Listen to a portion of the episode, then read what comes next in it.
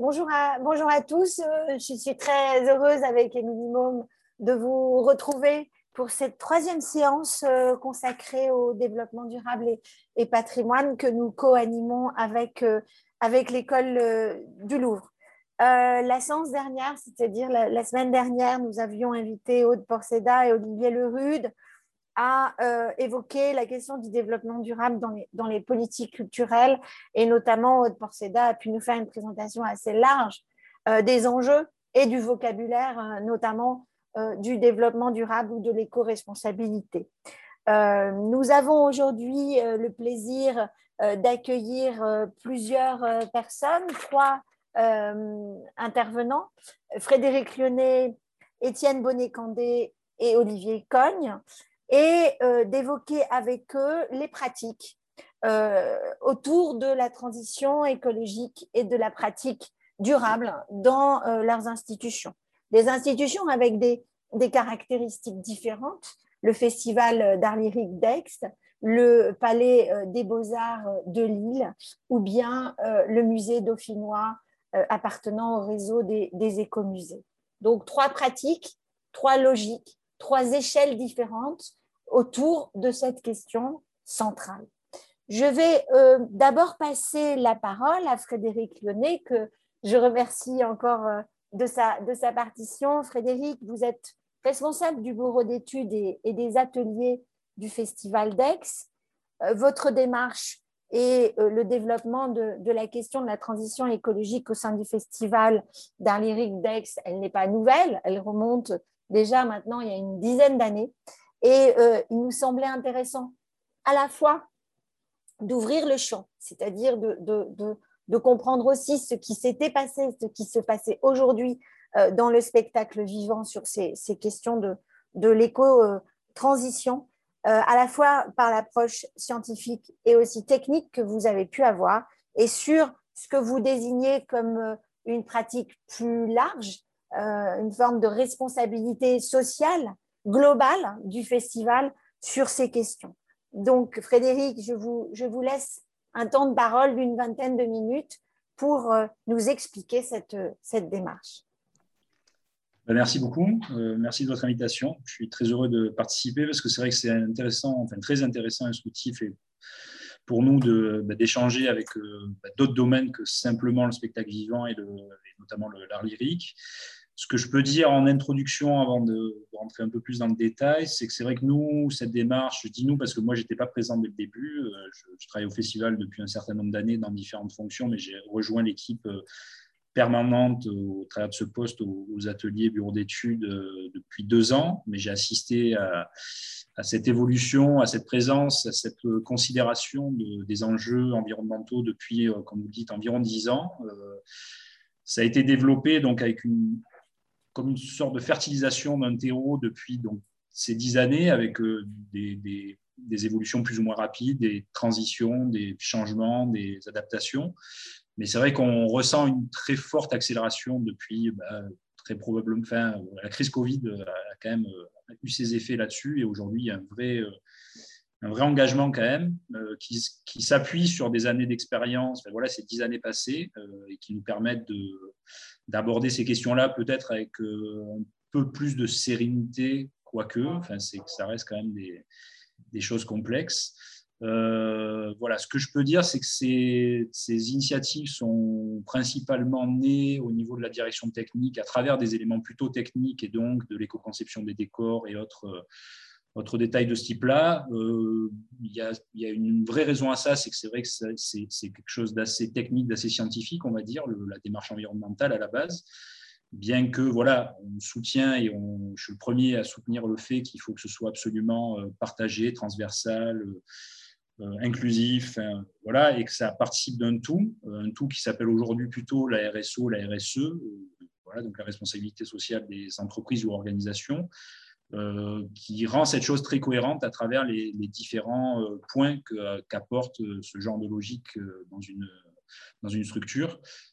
et c'est vrai qu'aujourd'hui, par le biais de la démarche environnementale, on aborde et on, est en écho avec aussi beaucoup d'autres logiques, que ce soit, qui participent à l'RSO, c'est-à-dire les principes d'égalité homme-femme, les principes d'accessibilité. Enfin, voilà. et, finalement, c'est une sorte de, de, philosophie de pensée commune qu'on développe et qui permet bah, d'échanger sur un socle commun de valeurs.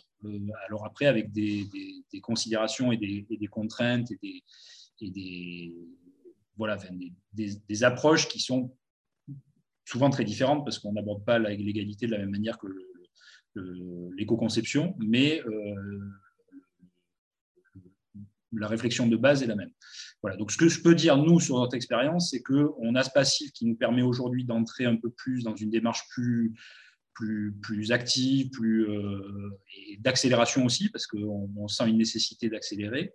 Euh, mais qui, c'est pas à négliger, euh, se base sur quelques années de recul qui ont, comme je vous le dis, été plus ou moins fertiles en fonction des possibilités, des voilà. Mais c'est vrai qu'aujourd'hui, la place donnée à toutes ces questions-là est quand même beaucoup plus importante et à travers différentes choses, que ce soit des financements ou autres.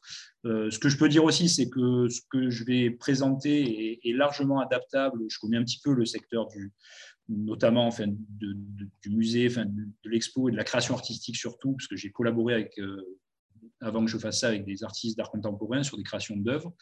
Donc, il y a de très proches similitudes. Et voilà, sur donc, construire un décor, euh, que ce soit pour l'opéra, pour de la scénographie, ou concevoir une œuvre, ou euh, un décor de cinéma, enfin, toutes ces choses-là font appel plus ou moins aux mêmes techniques.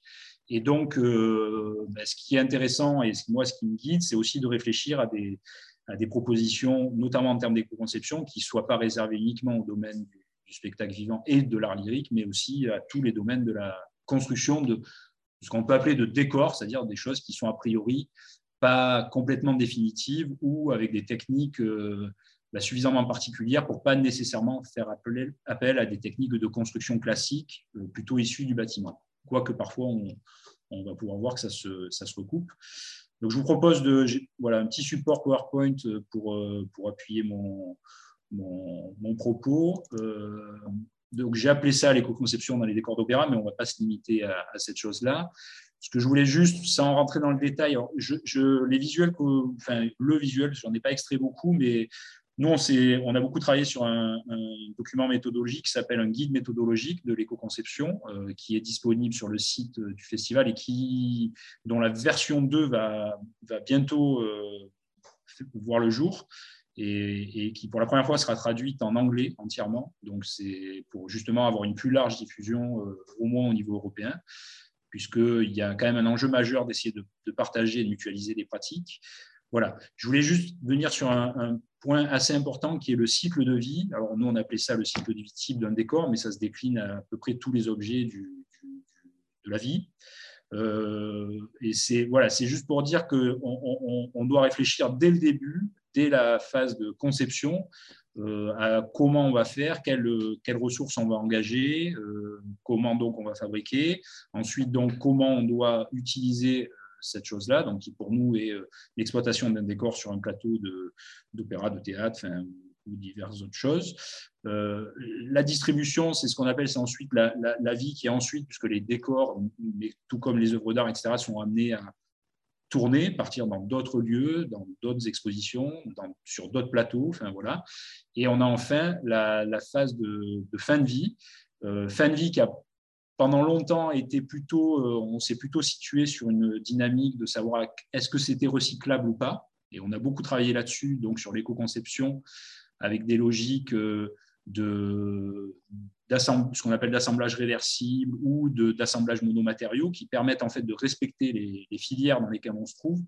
Euh, un décor, quel qu'il soit, que ce soit d'opéra, de ciné ou autre, est fait principalement de bois et de métal métal pour tout ce qui est structure euh, porteuse et euh, de bois pour tout ce qui est habillage, déco, etc. Et ensuite, on a des des apports de matière pour tout ce qui est euh, décoration. Ça, c'est le principal. Et après, il y a parfois d'autres éléments qui, entrent en jeu.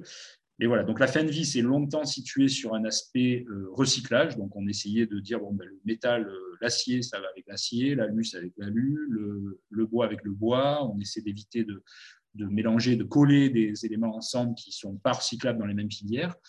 Et aujourd'hui, on passe dans une phase au-dessus, qui est de... En fait, le minimum, c'est de pouvoir recycler. Ça, ça devient ce qui était avant la poubelle, en fait, ce qu'on appelle le DIB, le, déchet industriel banal. En gros, euh, voilà, le, tout venant, enfin, tout ce qu'on mélange et qui ne peut pas être euh, revalorisé. Euh, donc aujourd'hui, à minima, on se dit bah, il faut pouvoir au moins recycler, revaloriser dans des filières les, matériaux utilisés, mais on, est de plus en plus sur des questions de réutilisation, en fait, puisque c'est là-dessus où on va vraiment pouvoir amener une forte évolution, un fort gain en fait en, en, énergie engagée en consommation de matières premières, c'est comment réutiliser euh, des éléments ou comment aussi standardiser euh, des éléments. Donc, c'est pour ça que pour la, alors pour la phase de vie, pour limiter les impacts, c'est ce que je disais, il y a l'éco-conception avec donc les structures standards, les conceptions monomatériaux et les assemblages réversibles, ce dont je vous parlais. Et je reviendrai un peu plus longuement sur la logique de structure standard qui est en train de, d'émerger. De, enfin, on est en train de beaucoup réfléchir, ça fait un moment, mais on sent qu'aujourd'hui, il y a une accélération sur ces, sur ces éléments-là. Et du coup, on passera peut-être un petit peu de temps à, réfléchir à ce qu'est la standardisation, enfin, pourquoi qu'est-ce qu'on peut appeler standard. Euh, ensuite, il y a un point euh, important qui, est, euh, qui, nous a, enfin, qui, qui, apparaît de plus en plus importante, c'est quelle est la politique environnementale de l'organisation et de la sensibilisation des collaborateurs.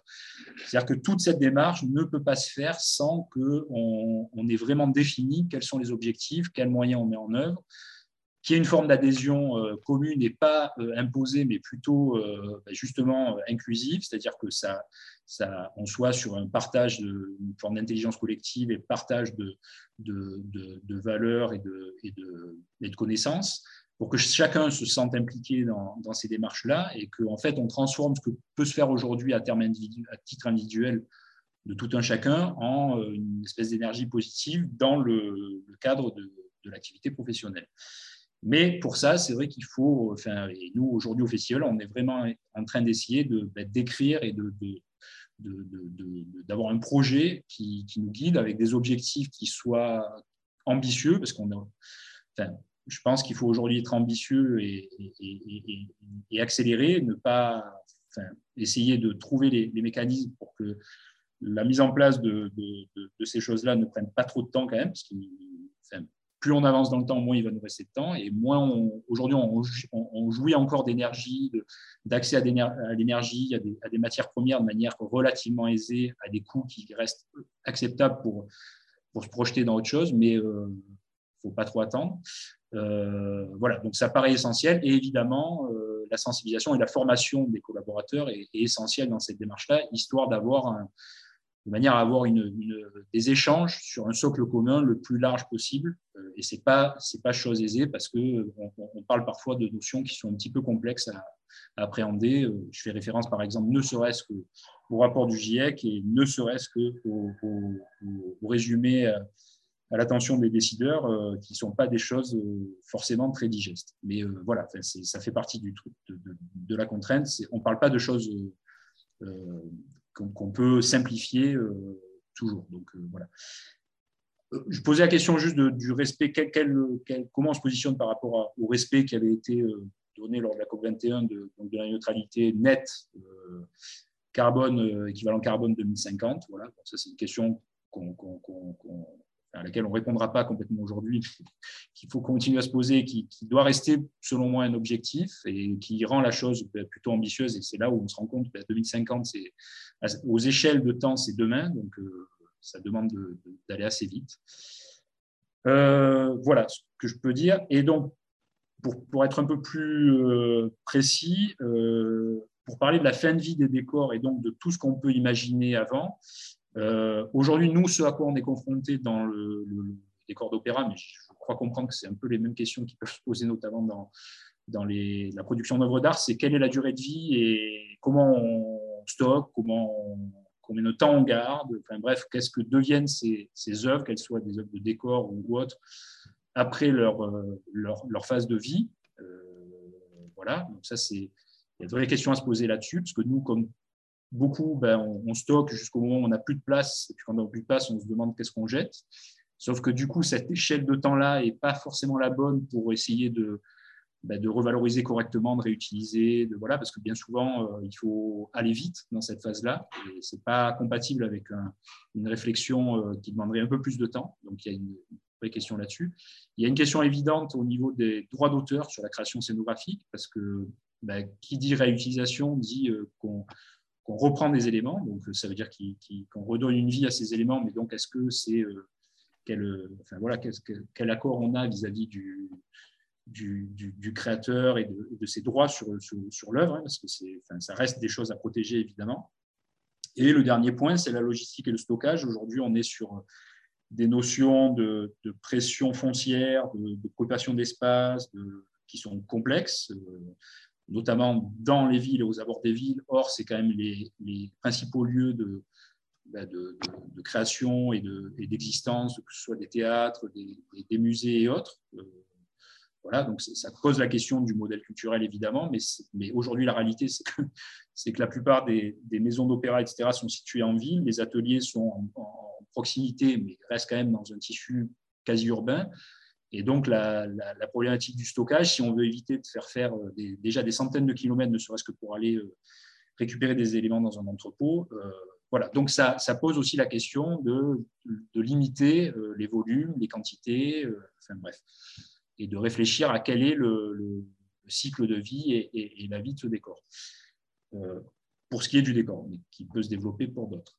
En termes d'idées de solutions, ce que nous, ce sur quoi on travaille, c'est donc euh, dans un premier temps, ce, qui, attire vraiment notre attention en ce moment, c'est le développement des structures standards. Ce qu'on entend par structure standard dans le décor, je parle peut-être, euh, en gros, un décor, il y a la partie visible et la partie moins visible, qui est la partie arrière du décor et qui est bien souvent faite de structures qui, sont jusqu'à présent, sauf à quelques détails près, euh, des éléments qui sont refabriqués à chaque fois, qui sont refabriqués de manière plus ou moins différente parce que chaque décor est, un, élément enfin, est différent, même si on pourrait imaginer qu'il y a une base euh, commune. Et donc, on s'est posé la question et on est en train vraiment de développer avec euh, un collectif d'autres maisons, etc., et en essayant d'aller chercher aujourd'hui des, financements, parce que ça, prend du temps et ça coûte de l'argent de, réfléchir et de développer des choses comme ça, mais de se dire, en fait, voilà, c'est, par exemple, dans le bâtiment, un jour sont nés les, échafaudages que tout le monde peut voir aujourd'hui euh, quasiment à travers le monde et qui sont issus des mêmes techniques. Euh, ben, est-ce qu'on ne pourrait pas euh, demain avoir dans le, théâtre, mais ailleurs aussi, l'opéra, l'opéra, mais aussi peut-être dans les musées et aussi peut-être au cinéma et aussi peut-être dans d'autres domaines, des éléments de structure dits standards, alors adaptables, parce que le but, c'est pas non plus de, de standardiser le, rendu artistique, mais euh, que, en gros, si 80 ou 90% de la structure est standard et qu'il y a quelques éléments qui, qui s'ajoutent pour euh, générer les dimensions euh, demandées, ben on économisera 90% des constructions et potentiellement de transport si ces structures, si le standard est étendu à différentes structures avec qui collaborent plus ou moins souvent ensemble, mais voilà, jusqu'à imaginer peut-être qu'un jour, ne serait-ce qu'à travers l'Europe, on ait euh, une forme de standardisation euh, de certains éléments.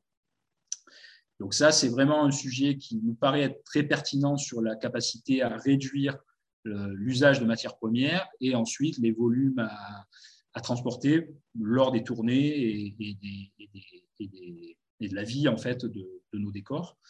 Euh, ce qui va un peu dans le même sens, le deuxième point, c'est donc favoriser la réutilisation en interne.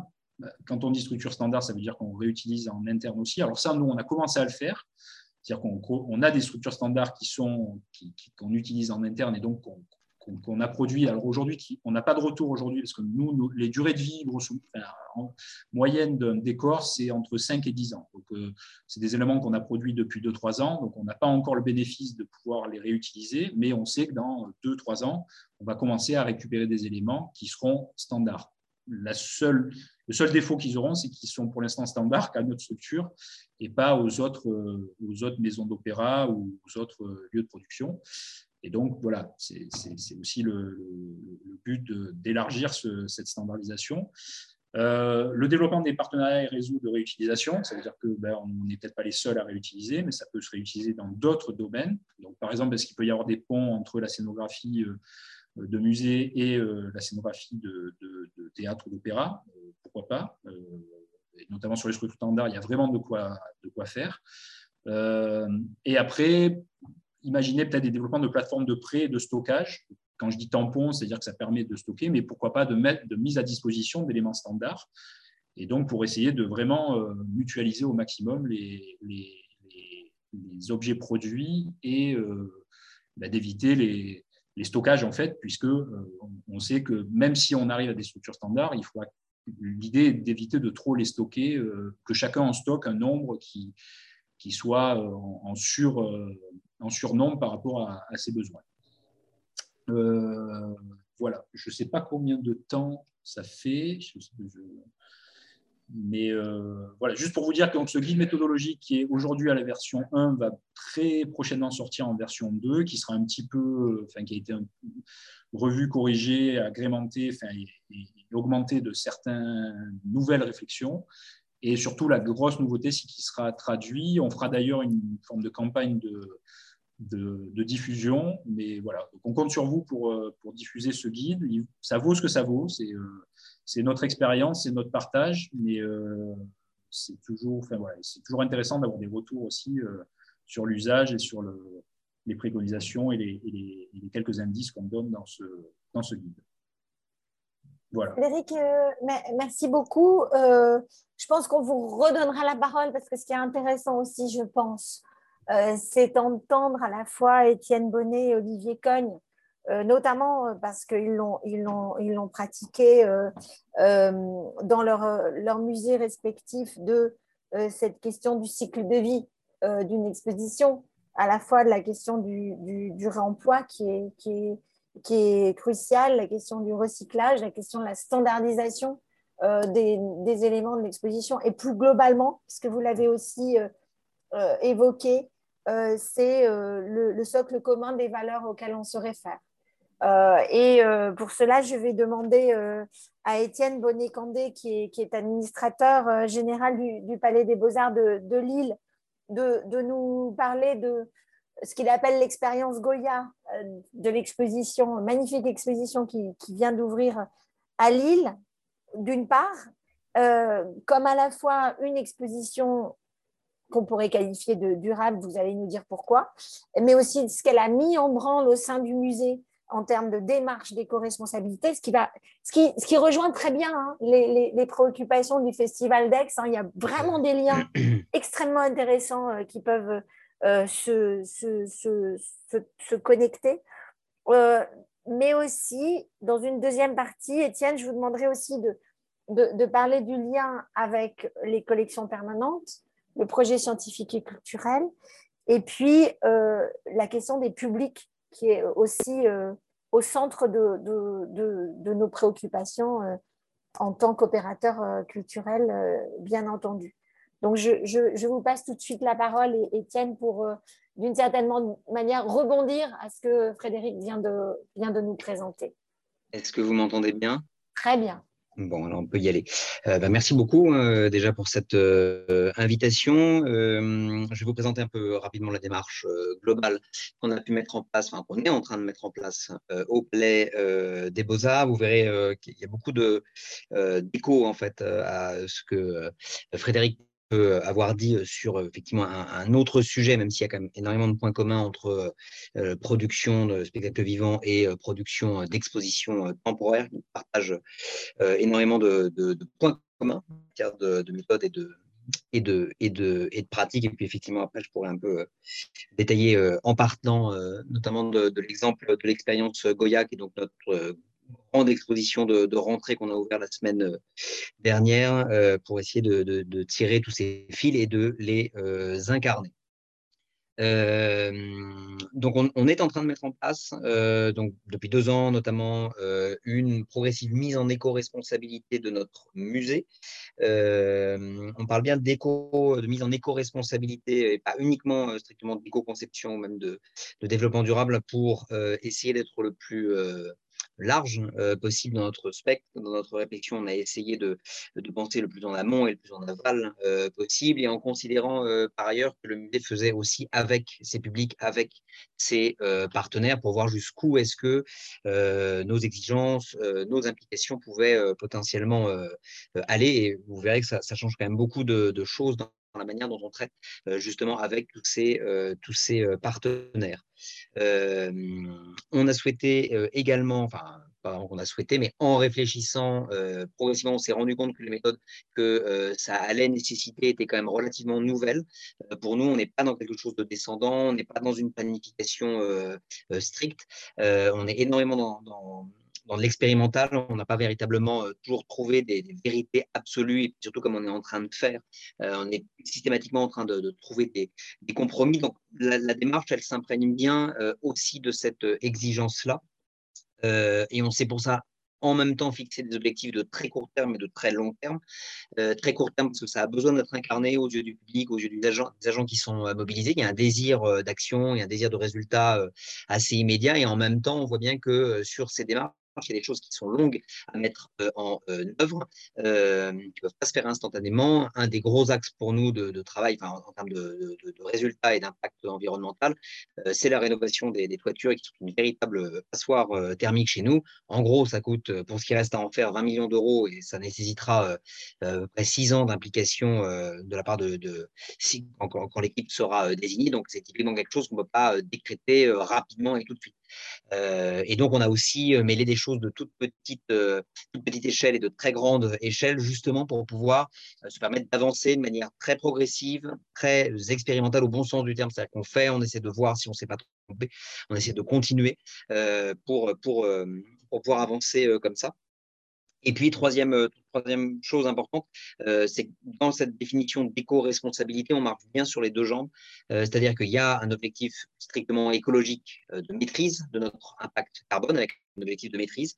Je précise bien que c'est un objectif de maîtrise et pas de, neutralité carbone à ce stade. On y avait réfléchi, mais tant qu'on n'a pas d'indicateur précis sur la totalité de notre, spectre d'activité, ça nous semble assez vain de, de, prétendre à une forme de neutralité, en tout cas à ce stade. Et pour nous, en tout cas ce qu'on en sait, euh, et donc, il nous semblait plus important de mettre en place euh, des efforts euh, justement visant à, contenir en fait la, progression, en tout cas sur chacun de nos, de nos axes hein, de travail et d'action, d'essayer de pouvoir justement se poser la question de savoir comment avoir un impact carbone moindre.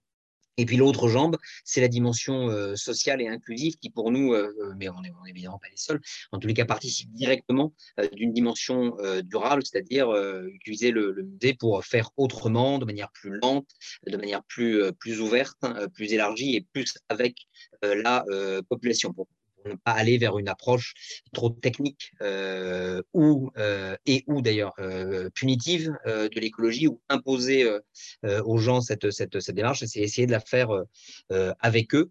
Et puis c'était aussi pour éviter de glisser sur le terrain qui est quand même assez évident pour nous, parce que en fait, nos actions produisent, en fait, ont un impact euh, carbone. Et quand vous faites le bilan carbone d'une exposition, euh, a fortiori quand c'est une grosse exposition, etc., euh, vous voyez très rapidement que le, principal coût en termes de, production carbone, c'est l'avenue du public. Donc, sauf à conclure qu'il ne faut pas que le public vienne, ce qui est évidemment pas notre objectif, on essaye toujours de comparer, de dire bah, il faut qu'on produise moins de carbone. Donc, ça, c'est la, partie négative. Hein pour qu'il y ait un impact social qu'on essaye de maximiser. On essaie toujours de mettre en, relation ces deux, deux euh, éléments. Euh, sur l'expérience euh, Goya, qui est notre nouvelle exposition, on a euh, décliné sous, trois axes de, travail hein, cet, objectif d'éco-responsabilité que je vais vous décrire. Premièrement, des questions d'éco-conception, au sens peut-être plus strict du terme, qui renvoie beaucoup à. Enfin, il y, a beaucoup d'éléments que je vais détailler qui sont pas des copier-coller, mais en l'occurrence, il y a énormément d'écho avec ce que Frédéric a pu dire. donc, premier axe éco-conception, deuxièmement, participation, et troisièmement, inclusion. Je vais revenir au long de cette présentation sur ces trois, ces trois axes de, de, travail que nous, nous avons suivis, que nous sommes d'ailleurs encore en train de suivre, parce qu'une exposition, ce n'est pas le jour du vernissage qu'on en fait le bilan, c'est bien à la fin. Euh, pour ce qui est donc sur le premier axe, pour conception, euh, c'est véritablement un nouveau modèle euh, de production. Ça a été un nouveau modèle de production pour nous qui a changé beaucoup d'habitudes, qui continue à changer beaucoup d'habitudes et qui a donc nécessité un travail de préparation, de suivi assez important. Et d'ailleurs, on n'est pas totalement, c'est la première exposition réellement éco-conçue qu'on fait, mais en cours de route, on s'est aussi rendu compte qu'il y a des choses qui étaient trop tard pour les faire. Donc la prochaine qu'on va faire, et ce sera au printemps, enfin, oui, au printemps prochain, 2022 la forêt magique, on sera probablement plus armé pour continuer à aller jusqu'au bout de cette révolution de, de modèles et qui veut dire plusieurs choses. déjà, c'est acheter mieux quand, on, quand on passe, quand on, quand on, achète. Évidemment, sur les éléments de scénographie, donc ce qui a nécessité pour nous de connaître toute une série de labels qu'on ne connaissait pas au début, savoir comment est-ce qu'on pouvait les inclure dans les marchés, les critériser pour pouvoir les sélectionner. donc c'est vrai pour la scénographie, mais au sens un peu large d'une exposition. Il ne faut pas non plus négliger les impacts en matière de communication pour aller vers des communications plus raisonnées. Quand il y a du numérique, il faut aussi se poser la question de cet achat plus vertueux d'un point de vue écologique. Et en la matière, il y a quand même pas mal de domaines sur lesquels on n'a pas forcément toujours de réponse définitive ou univoque. C'est vrai en matière d'éclairage, par exemple, où évidemment la LED euh, outre le fait d'avoir euh, un meilleur euh, rendement et, de permettre un éclairage plus, satisfaisant des œuvres et évidemment beaucoup moins consommateur a priori qu'un qu'un éclairage dichroïque, mais une partie de l'éclairage, notamment directionnel, monté en LED est dépendant parfois de, systèmes de, de, télécommande électronique qui, eux, ne sont pas forcément toujours durables. Donc, Parfois, c'est des choses très techniques qu'on est obligé de, définir. Euh, et à nouveau, hein, je, l'ai déjà dit euh, dans l'introduction, mais il euh, faut toujours aller vers des, compromis. Il y a des choses qui coûtent très cher. donc, on ne peut pas forcément toujours se permettre d'être à un niveau d'excellence totale en la matière. Pas être dogmatique sur, ce, sur ce type d'action. Donc, ça nécessite en permanence de connaître, d'évaluer pour pouvoir acheter mieux acheter mieux, c'est bien, il faut également acheter moins euh, dans la mesure euh, du possible. Euh, et notamment pour ça, il faut concevoir des scénographies qui puissent être réemployables, c'est-à-dire qui puissent puiser dans un stock de matériel déjà existant, déjà présent au palais. Donc, on est allé euh, ces dernières années vers la constitution de stocks euh, réutilisables, ce qui peut concerner des cimaises, des vitrines, etc. Mais également tout simplement euh, pour notamment les, enfin ça peut être des cadreurs, ça peut être tout, le matériel numérique, notamment de la projection, de l'écran. Donc il faut dans ces cas-là acheter bien et acheter conserver, stocker et quand on fait les marchés, être capable aussi de lister pour indiquer au scénographe qu'il peut euh, puiser euh, dans ce stock euh, disponible. ça veut également dire, notamment quand on travaille avec le scénographe, hein, de prévoir hein, la réversibilité des choses, donc éviter les clous, éviter les enduits, etc., pour que le démontage puisse se faire de manière propre et pouvoir être, être également réutilisable.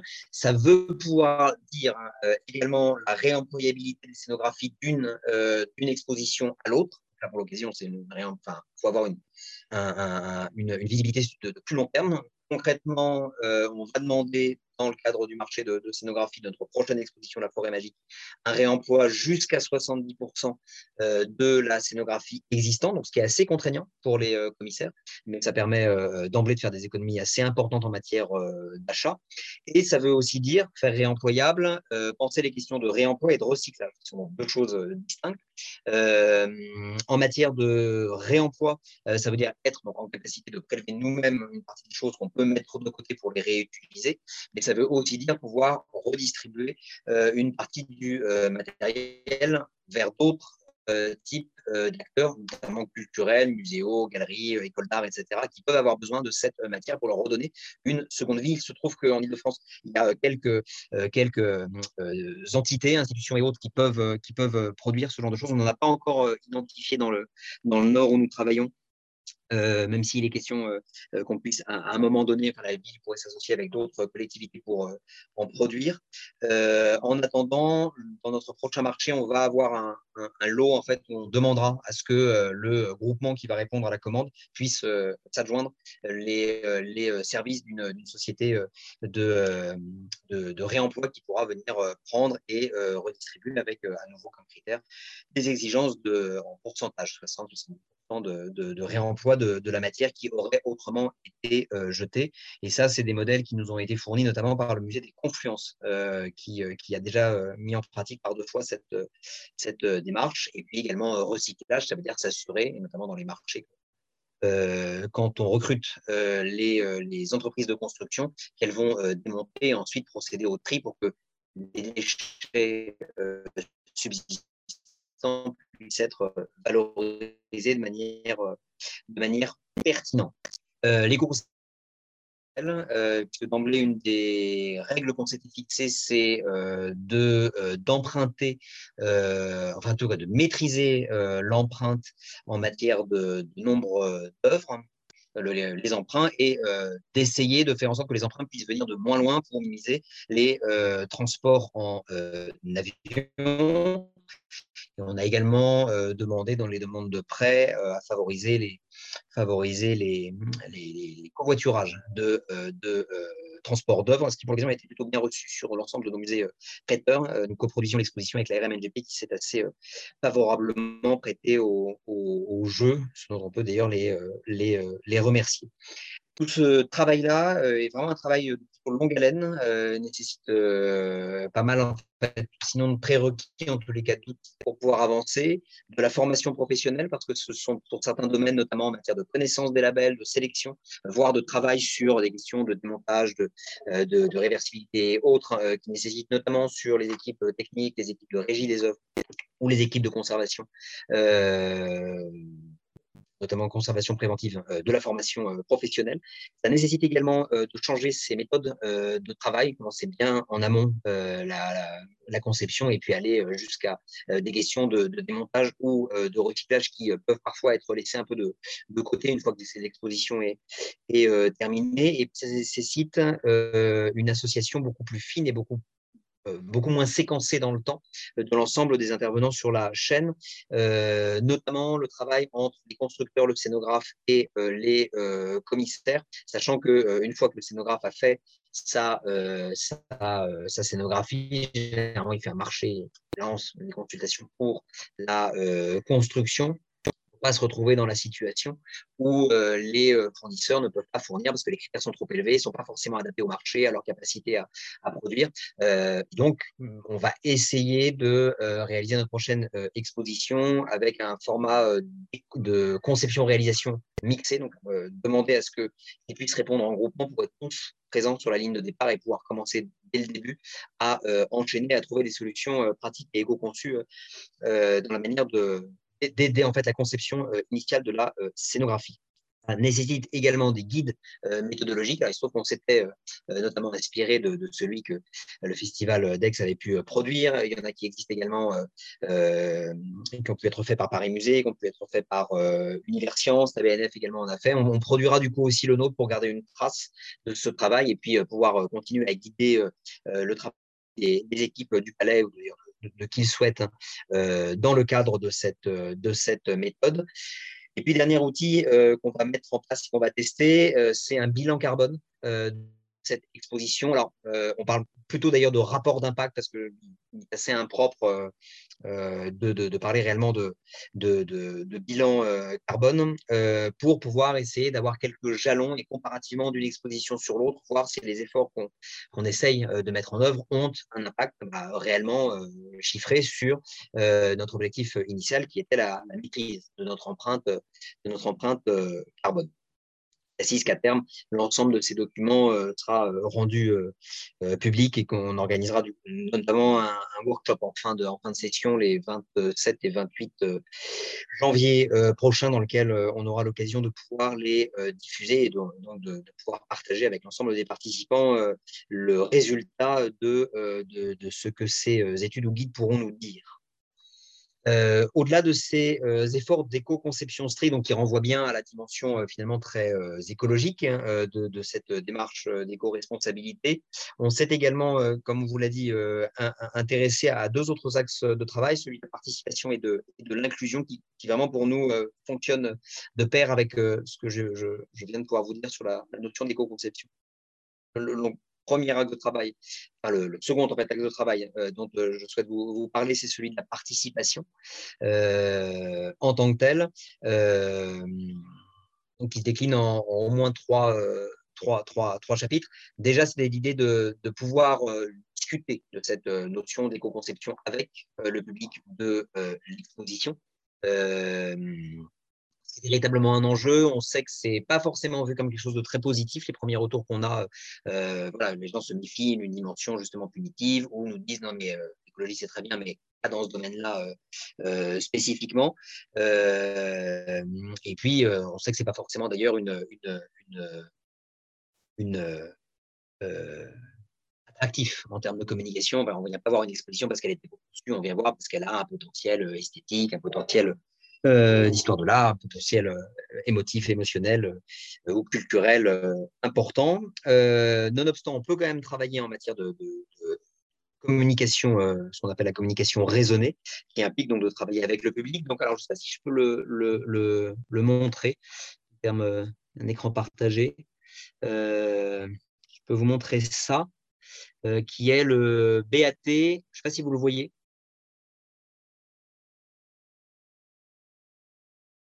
Non, pour l'instant, on ne voit pas. C'est quelque chose qui s'affiche. Hein. toujours à dire qu'on a mis entre euh, entre, deux, entre deux pans d'exposition qui se, euh, qui se euh, disposent dans deux endroits différents du palais, une communication assez, assez, assez grande où on peut justement décliner un peu bah, ce qu'on est en train de faire aujourd'hui, en fait, décliner les, grands axes de travail. Vous voyez toujours pas?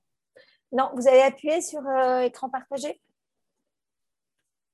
Ah voilà, ça y est, ça vient. Ça y est, on le voit. Euh, donc ça, c'est le, BAT, c'est le panneau de à peu près 3 mètres sur, euh, sur 2, euh, où on peut discuter du coup, enfin échanger avec bah, ces objectifs-là.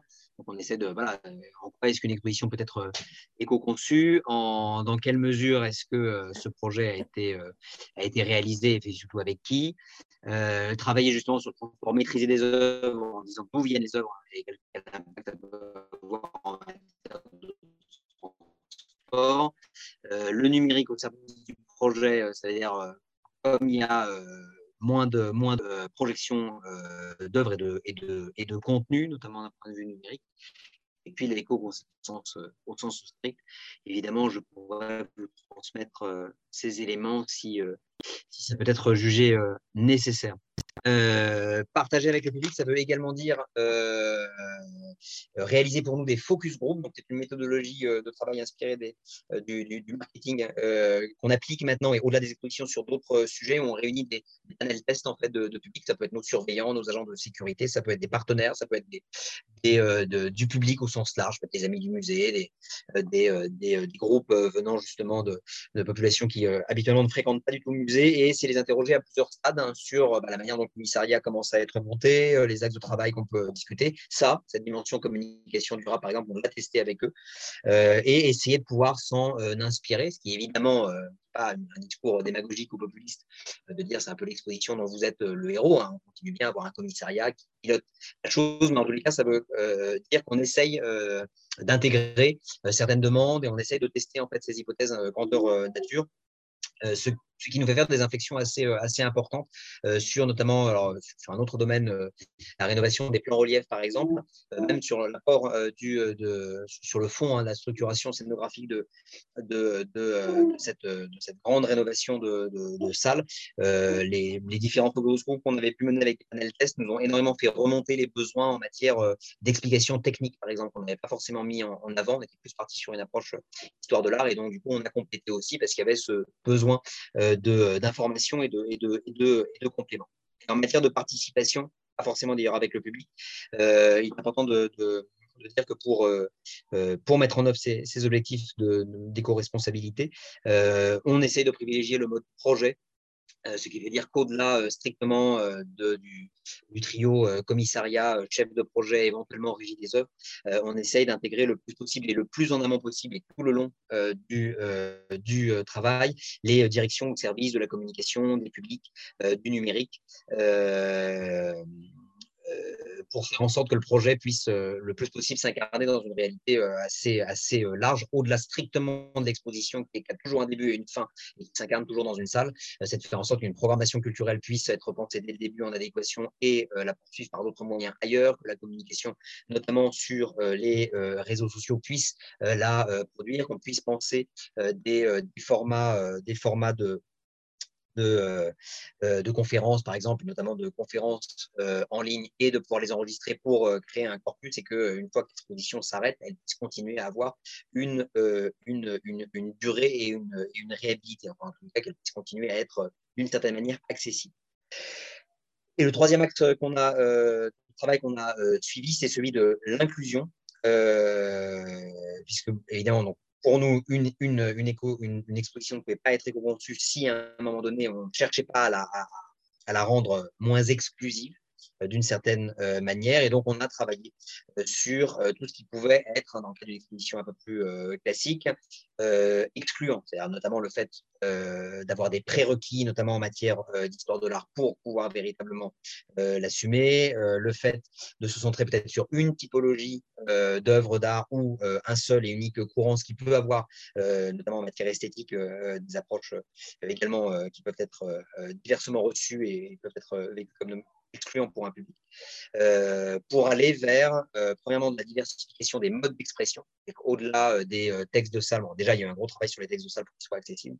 on a travaillé pour que les messages puissent passer sous diverses formes écrites, dessinées, de l'écran, d'autres formes également de, de visite euh, guidée, etc., pour faire en sorte de pouvoir mobiliser euh, différents types de, euh, d'intelligence quand, on, quand on visite l'exposition, ne pas uniquement centrer le discours sur de l'histoire de l'art, même s'il y en a beaucoup, hein, notamment dans, dans, dans celle-là, ce qui est un peu obligatoire vu le, vu le sujet de toutes les, de toutes les manières.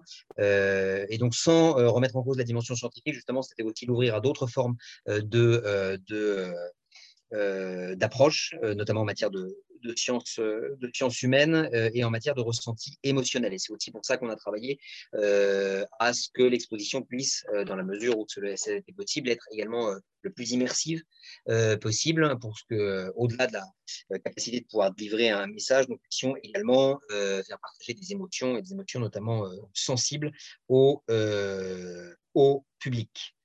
je pense que le temps tourne. Um, Là, on vous présente ces trois axes euh, en tant que tel sur cette exposition-là. Euh, mais comme l'a dit Hélène, c'est un, travail qui euh, se retrouve dans différents axes qu'on a pu développer au sein du, Palais des Beaux-Arts et qu'on retrouve également dans, les différentes phases de notre PSC. Alors, pas exactement dans ces, dimensions-là, parce que un PSC qui nous fait rénover des collections permanentes, c'est une dimension beaucoup plus durable. en tant que tel, il n'y a pas forcément les questions de, au bout de quelques mois, on démonte l'exposition, on passe à autre donc, il y a des problématiques de déchets, par exemple, qui ne se trouvent pas dans les mêmes euh, conditions. Euh, mais en matière de choix des matériaux, en matière de travail euh, transversal, en matière de, travail sur l'inclusion, la pluralisation des discours, etc. c'est un, travail qui infuse assez fortement sur également les différentes phases de rénovation de nos collections permanentes. On est en train de finir là aujourd'hui la troisième de notre euh, PSC qui concerne le Moyen-Âge et la Renaissance, donc tout l'étage inférieur euh, euh, du, Palais des Beaux-Arts. Et on est en train de commencer à travailler sur l'étage de peinture. Ce sera la phase 4 de notre PSC. Et le bilan de ce qu'on a pu réaliser là est progressivement également mobilisé pour qu'il puisse également porter et jouer sur les conditions d'accrochage et de réaménagement de ces espaces-là. Merci Étienne. Euh, je, vais euh, maintenant passer la, parole à, Olivier Cogne. Je crois, Étienne, ce que vous essayez de, présenter ici dans ce, temps restreint euh, qu'est ce, séminaire, à la fois le, travail sur le temps court et le temps long, avec des actions très, très ponctuelles et très concrètes, et aussi une réflexion beaucoup plus large et beaucoup plus euh, euh, inclusive euh, à la fois des publics et du discours du, musée vers, les publics est tout à fait intéressante. Et elle, rebondit aussi et je pense qu'elle doit faire très plaisir à, Olivier qui, on va dire, est engagé dans, dans, ces, politiques-là et, porte ce regard depuis, euh, depuis, je crois, euh, les années 80. Dès les années 80, Olivier, d'abord comme directeur du musée de la résistance et de la déportation en, Isère, et puis depuis 2016, en dirigeant le, musée dauphinois de Grenoble, vous avez eu à cœur de, de, de, rentrer très directement dans cette, dans cette démarche. Vous allez nous le, nous le raconter. Vous avez un atelier technique qui développe par ses savoir-faire cette, cette approche euh, durable. Euh, mais euh, je crois, vous aussi, que vous avez le projet de réécriture du PSC en incluant cette, cette dimension. Et puis, plus globalement, au travers du, travail associatif que vous menez au sein de la Fédération des écomusées et des musées de société, vous avez pu mener une enquête en 2020 sur ces questions et sur ces pratiques d'éco-responsabilité qui font écho à ce que à la fois Frédéric ou Étienne viennent d'illustrer dans leurs propos.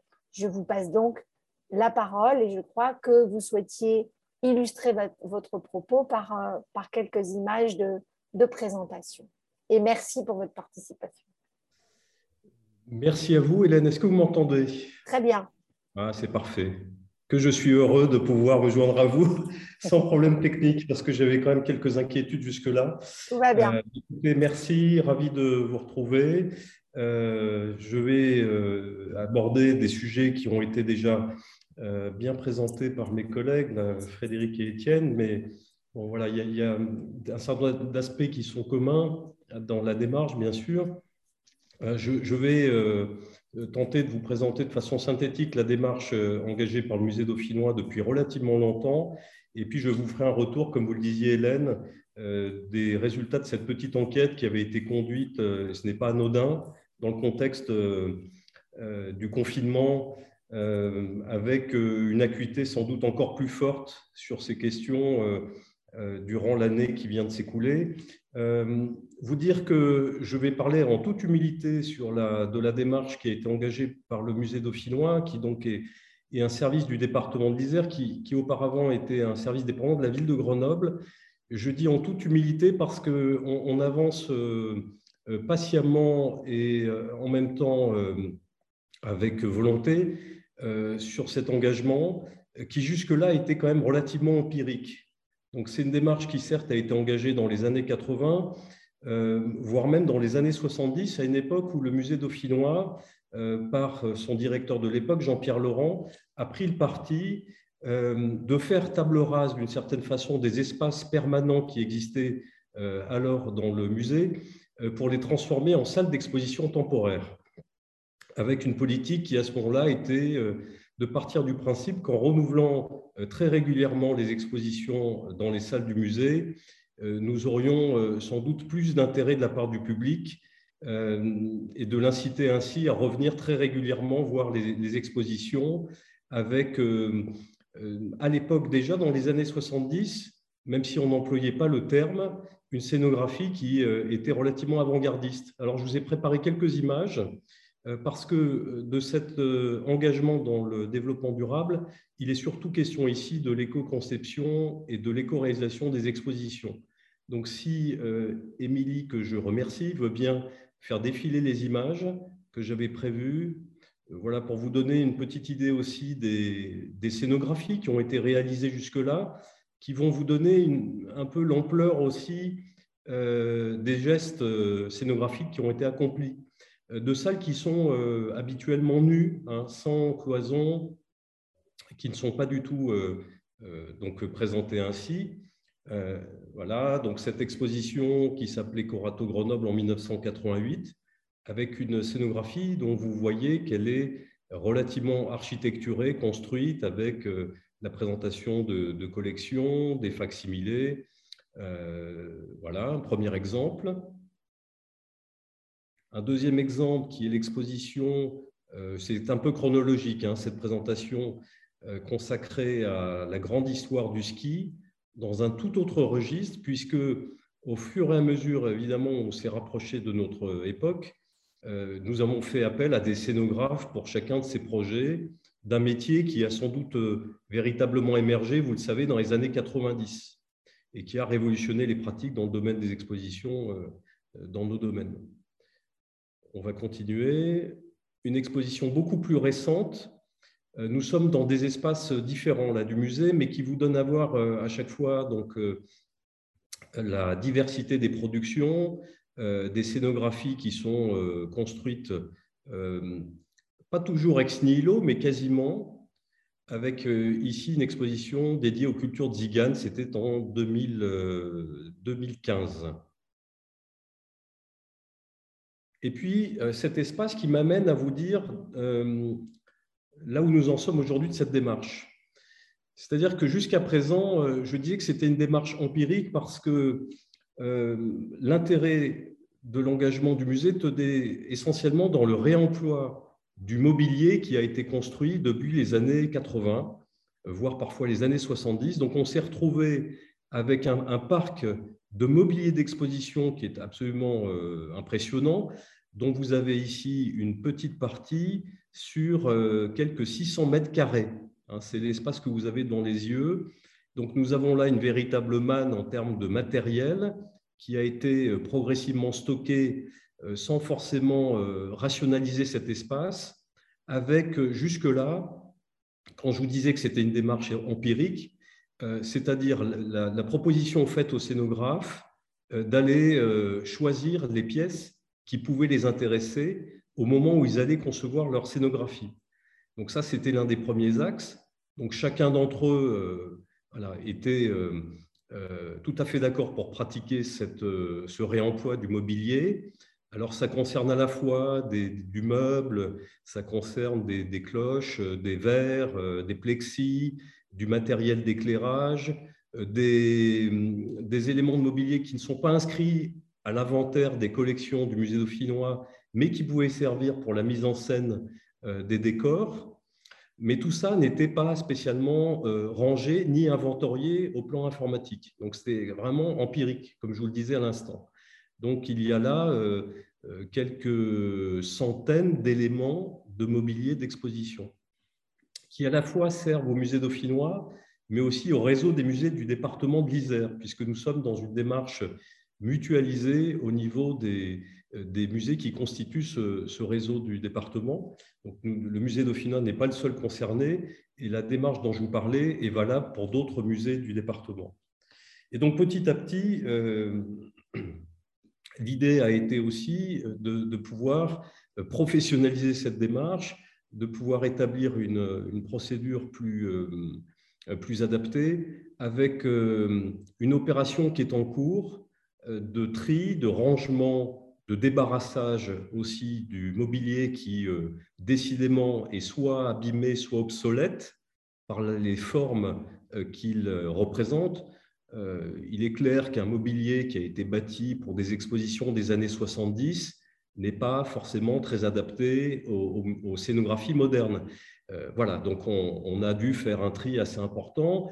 Euh, tout n'est pas parti à la déchetterie, hein, bien évidemment. On a beaucoup travaillé sur cette opération qui est en cours avec des ressourceries, des acteurs associatifs, des artistes qui étaient intéressés euh, de pouvoir récupérer des éléments qui sont présents là sur cette image et d'autres que vous ne voyez pas.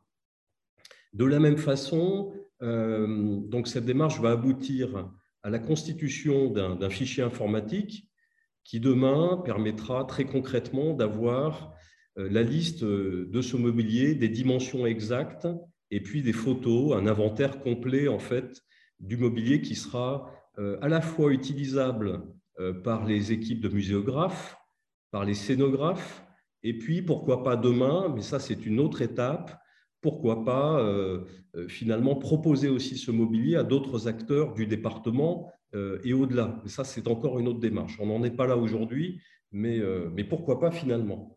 je dois vous dire par ailleurs qu'en dehors du réemploi du mobilier, un soin tout particulier a été quand même apporté dans la conception des scénographies sur le fait de ne pas repartir de zéro à chaque fois. Vous avez vu que les scénographies étaient très diverses.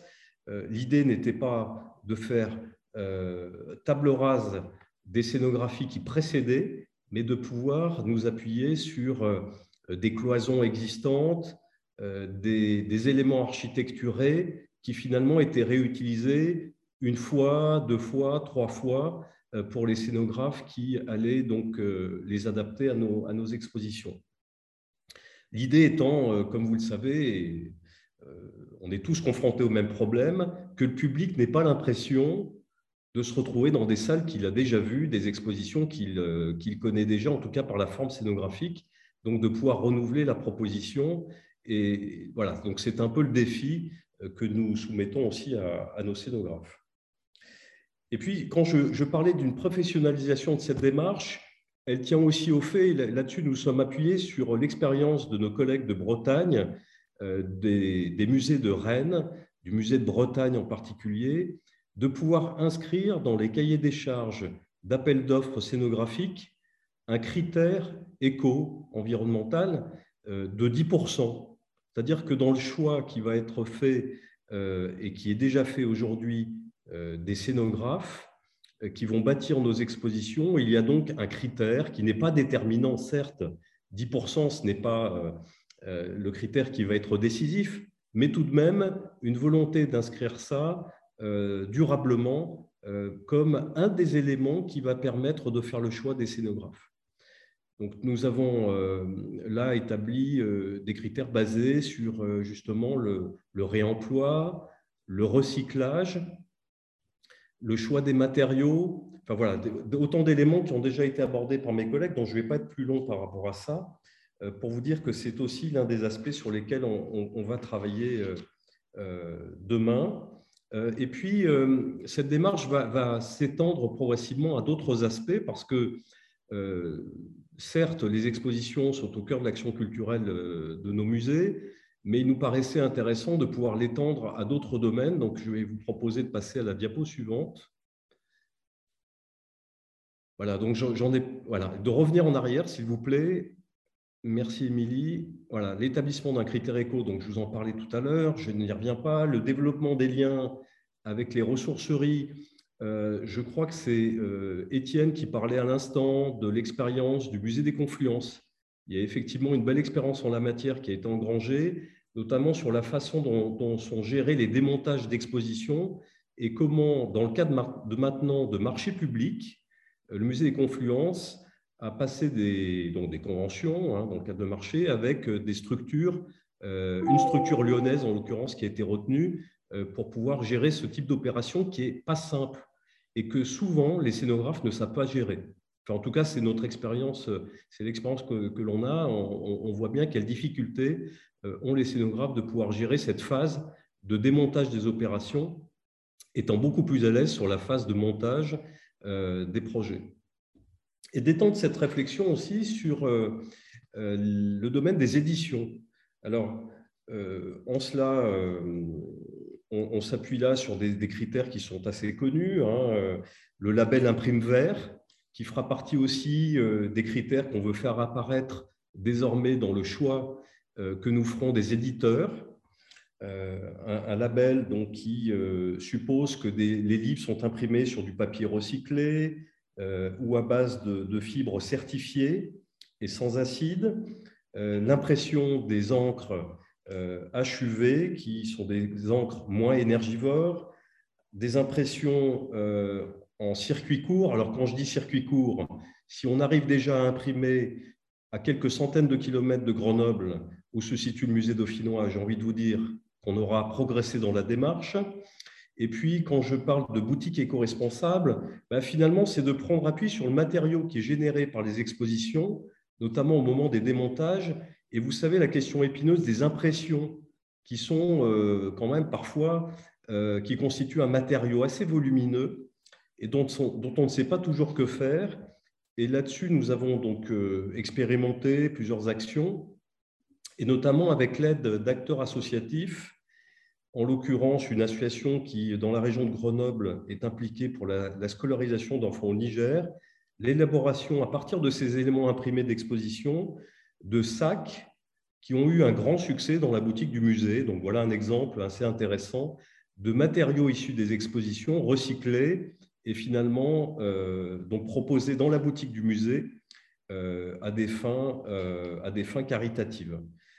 autre exemple sur la diapo suivante, c'est l'exemple le plus récent que j'ai à vous donner. c'est cette association, la Maison de l'artisanat traditionnel et des produits naturels de Guyane, euh, que nous avons appliqué pour l'exposition euh, Amazonie Forêt Monde et pour laquelle nous avons demandé un certain nombre de produits qui répondent à des critères euh, éthiques, éthicables, et qui, donc, qui vont, ces produits, être proposés dans la boutique du musée au moment de la présentation de, cette exposition. De, la même façon qu'Étienne, hein, je pourrais aussi donner des diapos, enfin voilà, plus d'informations au besoin sur ces éléments. Et puis, comme je dois aller relativement vite, n'est-ce pas, euh, vous parlez maintenant de l'enquête euh, qui a été conduite par la FEMS, euh, dont je suis le vice-président. vous dire que cette enquête n'a pas recueilli beaucoup de réponses de façon complète. En tout cas, il y a quand même donc quatre, structures qui en particulier de tailles diverses qui ont joué le jeu de répondre complètement à l'entretien, qui met en exergue les points suivants. Dans les pratiques éco-responsables, sachant que l'enquête était très ouverte. Hein, l'idée était de demander de façon très large quelles étaient les pratiques euh, dans le domaine du développement durable euh, de, des structures euh, relevant de la FEMS.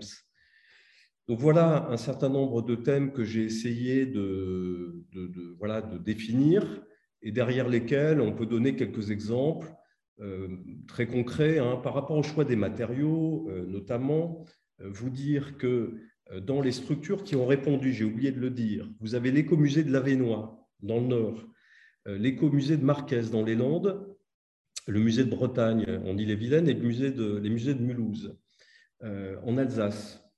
Donc ces, structures ont, répondu de façon assez complète à, l'entretien.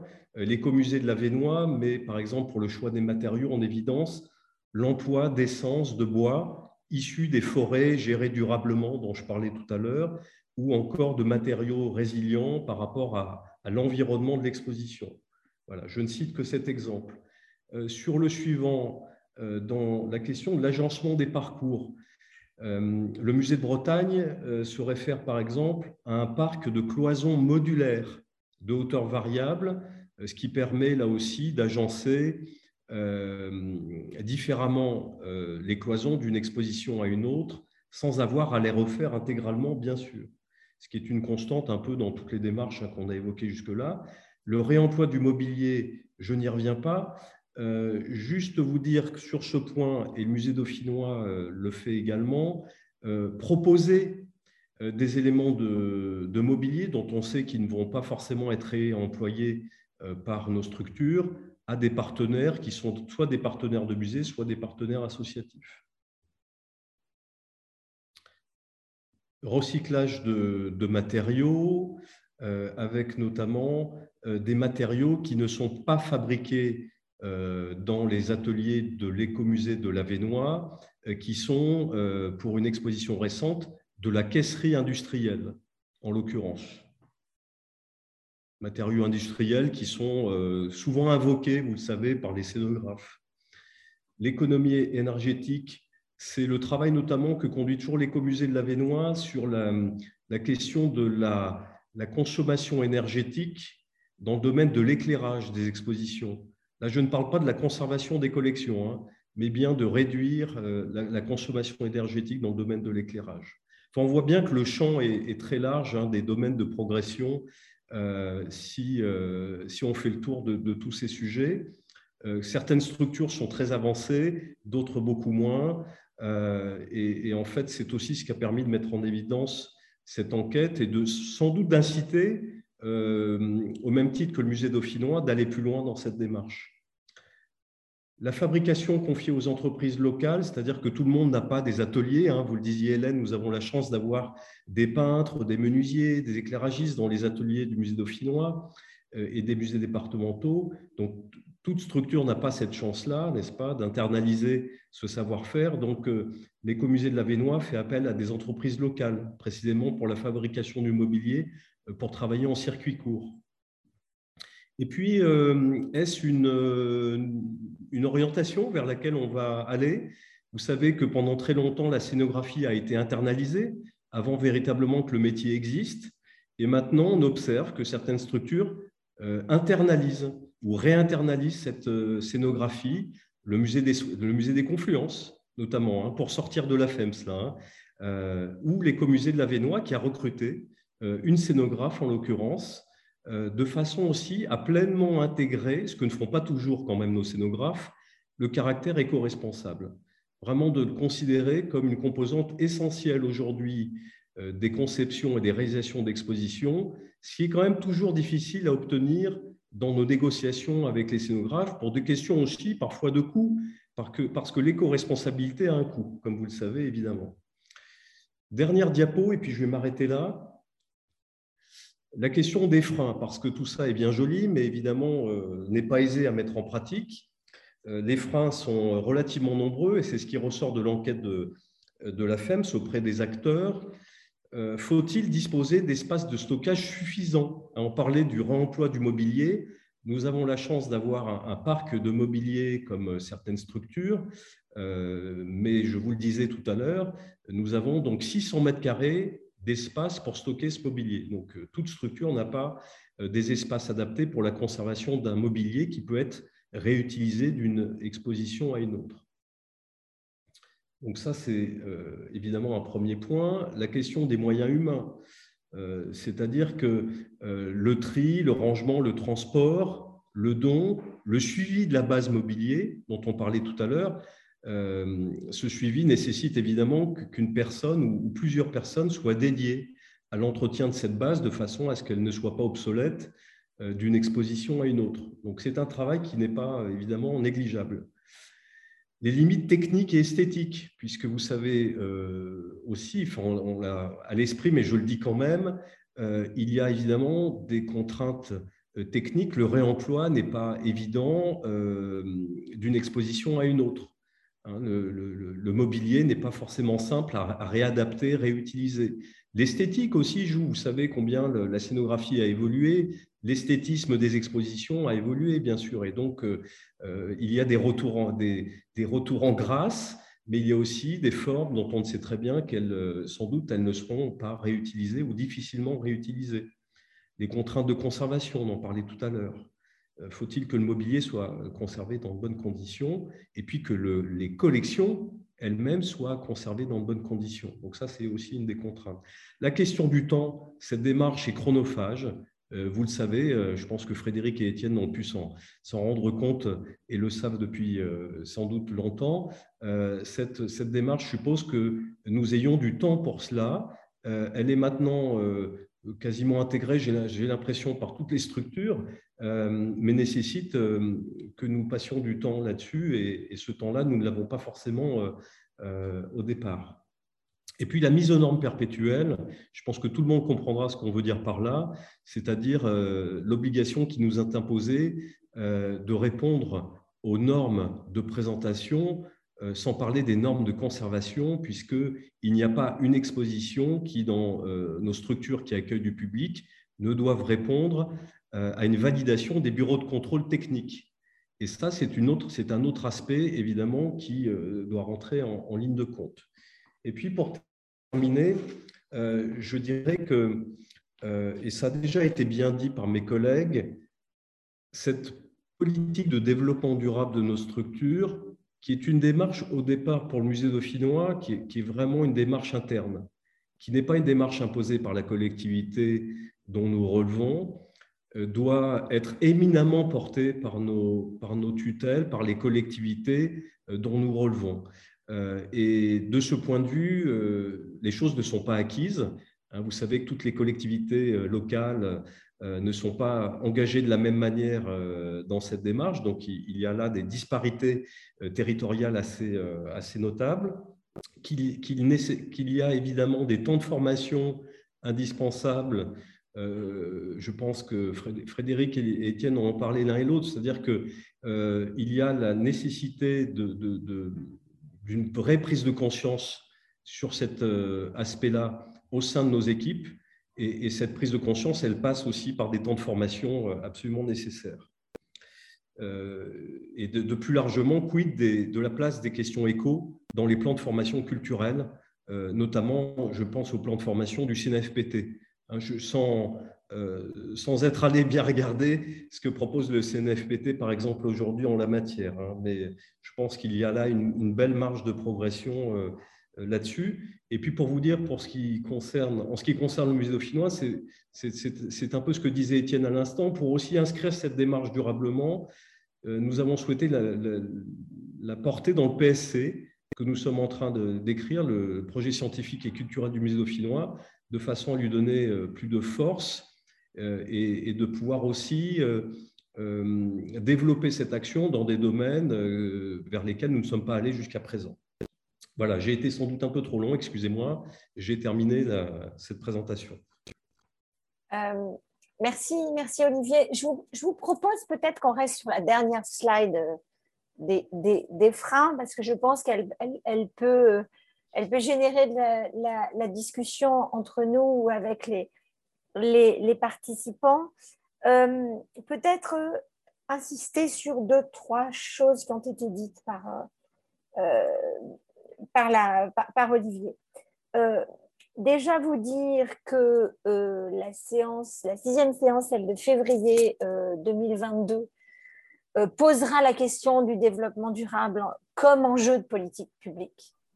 Et je, je suis absolument convaincue, comme Olivier, qu'il s'agit d'une démarche qui doit être portée, qu'elle est portée certes collectivement, mais elle est d'abord portée comme une stratégie, une stratégie d'établissement, mais aussi une stratégie de la collectivité à laquelle on appartient, euh, qu'elle soit euh, collectivité territoriale ou, État, et qu'à défaut, euh, il est difficile d'agir. Donc nous aurons une, séance et j'espère qu'on pourra avoir un élu qui participe à cette séance. D'ailleurs, Olivier ou Étienne ou Frédéric, si vous avez des, idées euh, d'engagement d'élus sur, sur ces questions, d'engagement fort et, concerté, euh, je, suis tout à fait, tout à fait intéressée pour, pour qu'on puisse les écouter dans le cadre de, de, ce, de ce séminaire. sur la question de la formation, formation et recherche, je dirais, Olivier, je vous suis aussi tout à fait. C'est la raison pour laquelle à l'INP, on a souhaité euh, développer des sessions de formation continue sur ces questions. Euh, on est allé à Marseille euh, l'année dernière, on va bientôt à Strasbourg au mois de novembre, on ira à Lens l'année prochaine. L'idée étant toujours d'organiser aussi ces sessions dans une collectivité territoriale différente, ce qui évidemment a du sens pour moi. Et donc, effectivement, je confirme que le déficit en termes de formation, il est, évident. On essaye de le combler. Euh, ces séminaires aussi en sont le réceptacle. Euh, et euh, nous, espérons que les choses vont se structurer davantage. on peut saluer quand même le démarrage de la recherche appliquée dans le domaine. et ce séminaire en est aussi un, très bon exemple puisque les élèves de l'école du, du, Louvre en, séminaire recherche qui participent à ces sessions euh, sont aussi intéressés à développer des sujets de recherche appliquée euh, dans ce domaine. Et on voit bien que tout ce que vous avez énoncé tous les trois peuvent être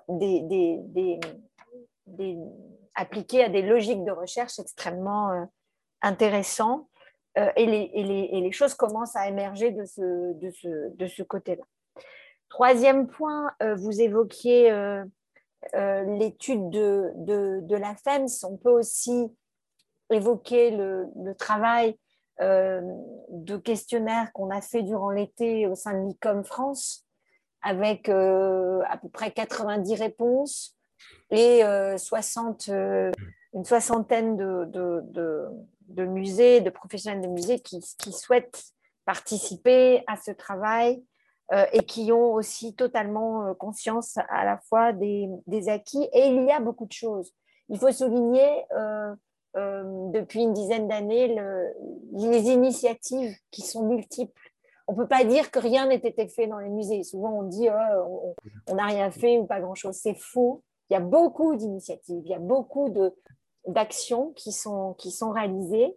Ce qu'on manque certainement aujourd'hui, c'est la mise en réseau de tout cela, la mise en réseau structurée pour euh, aussi euh, établir des chartes des VADEMECOM et certainement, un point que vous avez euh, souligné qui me semble très important, c'est exprimer correctement son besoin, établir des cahiers d'échange qui soient structurés, définir des critères d'éco-environnement dans les cahiers des charges, dans le cadre des appels d'offres et des marchés publics que nous, lançons. Ça, c'est tout à fait important et ce travail de formation, il doit aussi porter euh, sur ces leviers, puisque tout ça est une démarche évidemment virtueuse. Euh, elle, engage l'ensemble du processus et, en ça, euh, Étienne l'a très bien expliqué dans ce qu'ils ont essayé de faire à, Goya. Je voulais revenir avec vous trois sur les freins que, décrit Olivier. Frédéric, j'imagine, et, le recul du festival vous a peut-être permis de, lever certains freins qui sont ici décrits par Olivier, et si oui, lesquels? Euh, bah, c'est vrai que les freins sont, nombreux, si on, surtout si on, si on comment dire? En fait, on évite de freiner, il faut continuer à pédaler malgré que ça freine. Je ne sais pas si c'est la bonne image, mais euh, euh, en gros, c'est vrai que c'est. Enfin, je reviens juste sur une question qui est très complexe aujourd'hui, c'est d'avoir le bon modèle, d'avoir les bons chiffres. Là on rentre dans des spécificités techniques qui sont même pour euh, des bureaux d'études, etc., et qui essaient de s'intéresser, qui ont un passif euh, plutôt scientifique ou ingénieur, euh, on rentre vraiment dans des choses très, très complexes. C'est-à-dire que de savoir de quoi on parle, ne serait-ce que ça, d'avoir une notion de ce que ça représente, de savoir ce qui est vertueux, ce qui l'est moins. Moi, j'ai envie de dire aujourd'hui, ce qui est très important, c'est la démarche, de s'engager dans cette chose-là. Toute économie est bonne. et c'est pour ça que la RSO est intéressante sur ce point de vue-là, c'est-à-dire qu'elle globalise une, une démarche. Après, sur les freins, bah, il y a évidemment les freins à la création qui sont, souvent euh, opposés, c'est-à-dire de, en gros, voilà, bon, ça, ça commence un peu à passer. Hein. c'est comme le, c'est comme le, climato-scepticisme. Euh, on commence à, se dire qu'on peut quand même créer sous contrainte et, que de toute façon, euh, ben moi souvent je réponds à ça que le problème c'est qu'à un moment donné, on n'aura plus le choix en fait. Donc, il vaut mieux commencer à s'habituer à imaginer des solutions dès maintenant alors, je ne sais pas, certains préfèrent et certains sont plus réactifs quand ils sont au pied du mur. C'est souvent ce dont on a l'impression. Puis d'autres, moi, ont l'impression qu'il vaut mieux essayer de corriger la trajectoire avant d'arriver au pied du mur et voir de se prendre le mur ou de tomber de la falaise. Ça dépend comment on, on file la métaphore. Mais c'est, je veux dire, enfin, les freins, ils sont évidents. Les freins, ne serait-ce que la résistance au changement et dans la création et dans des aspects aussi, euh, aussi subjectifs que la créativité artistique, euh, c'est tout, l'enjeu. Mais là, on passe dans un discours qui est plus philosophique qu'autre chose. Donc, euh, moi, j'essaie de rester cartésien. Des freins, il y en a, des freins à tous les niveaux, des freins euh, notamment financiers. Hein, ça, c'est le, frein majeur du temps. En fait, ça va de pair avec une logique de dire quand est-ce qu'on ralentit, comment on ralentit. Alors, c'est tabou de parler de décroissance. Et moi, le premier, je ne sais pas, je, j'aime pas définir ça comme une forme de décroissance, mais il y a, une, logique du ralentissement, d'une de, forme de sobriété, voilà, d'autres choses euh, dont on n'a pas nécessairement envie. Quand on commence à y goûter et qu'on commence à l'expérimenter, à le mettre en œuvre, ben, finalement, c'est pas si désagréable que ça.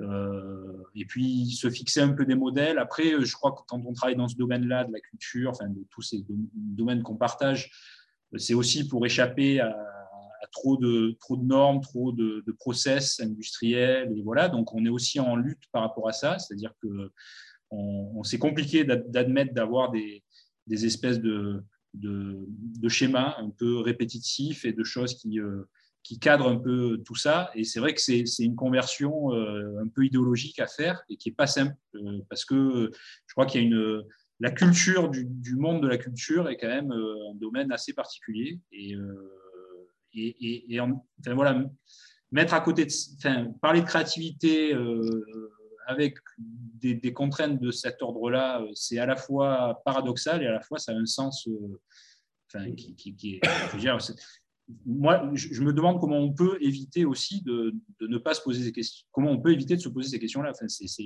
C'est pas, pas admissible non plus dans nos domaines de ne pas questionner ces choses-là. Et peut-être un des freins principaux, c'est je pense qu'une des solutions sera le jour où on sera en capacité de, dialoguer de manière très ouverte et très sincère entre le, créatif et, le support euh, technique, euh, la réalisation.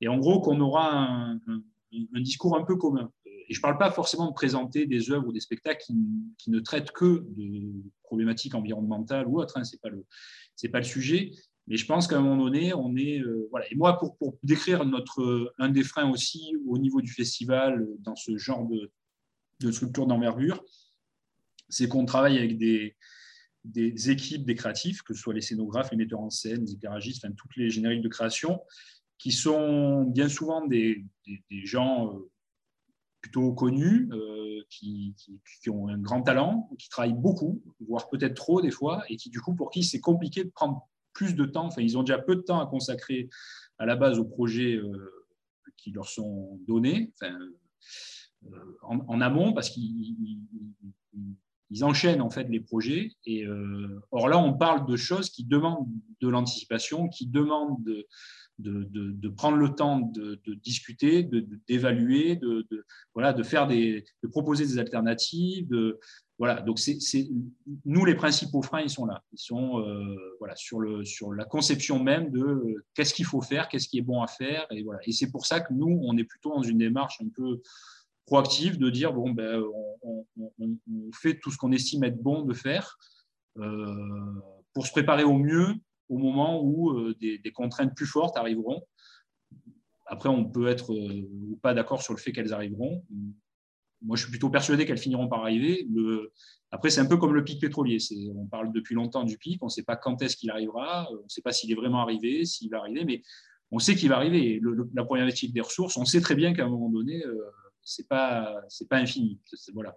Donc euh, c'est compliqué de parler de ça, mais j'ai envie de dire, enfin voilà, moi l'image que j'ai envie de garder, c'est qu'il faut continuer à pédaler, même si ça freine.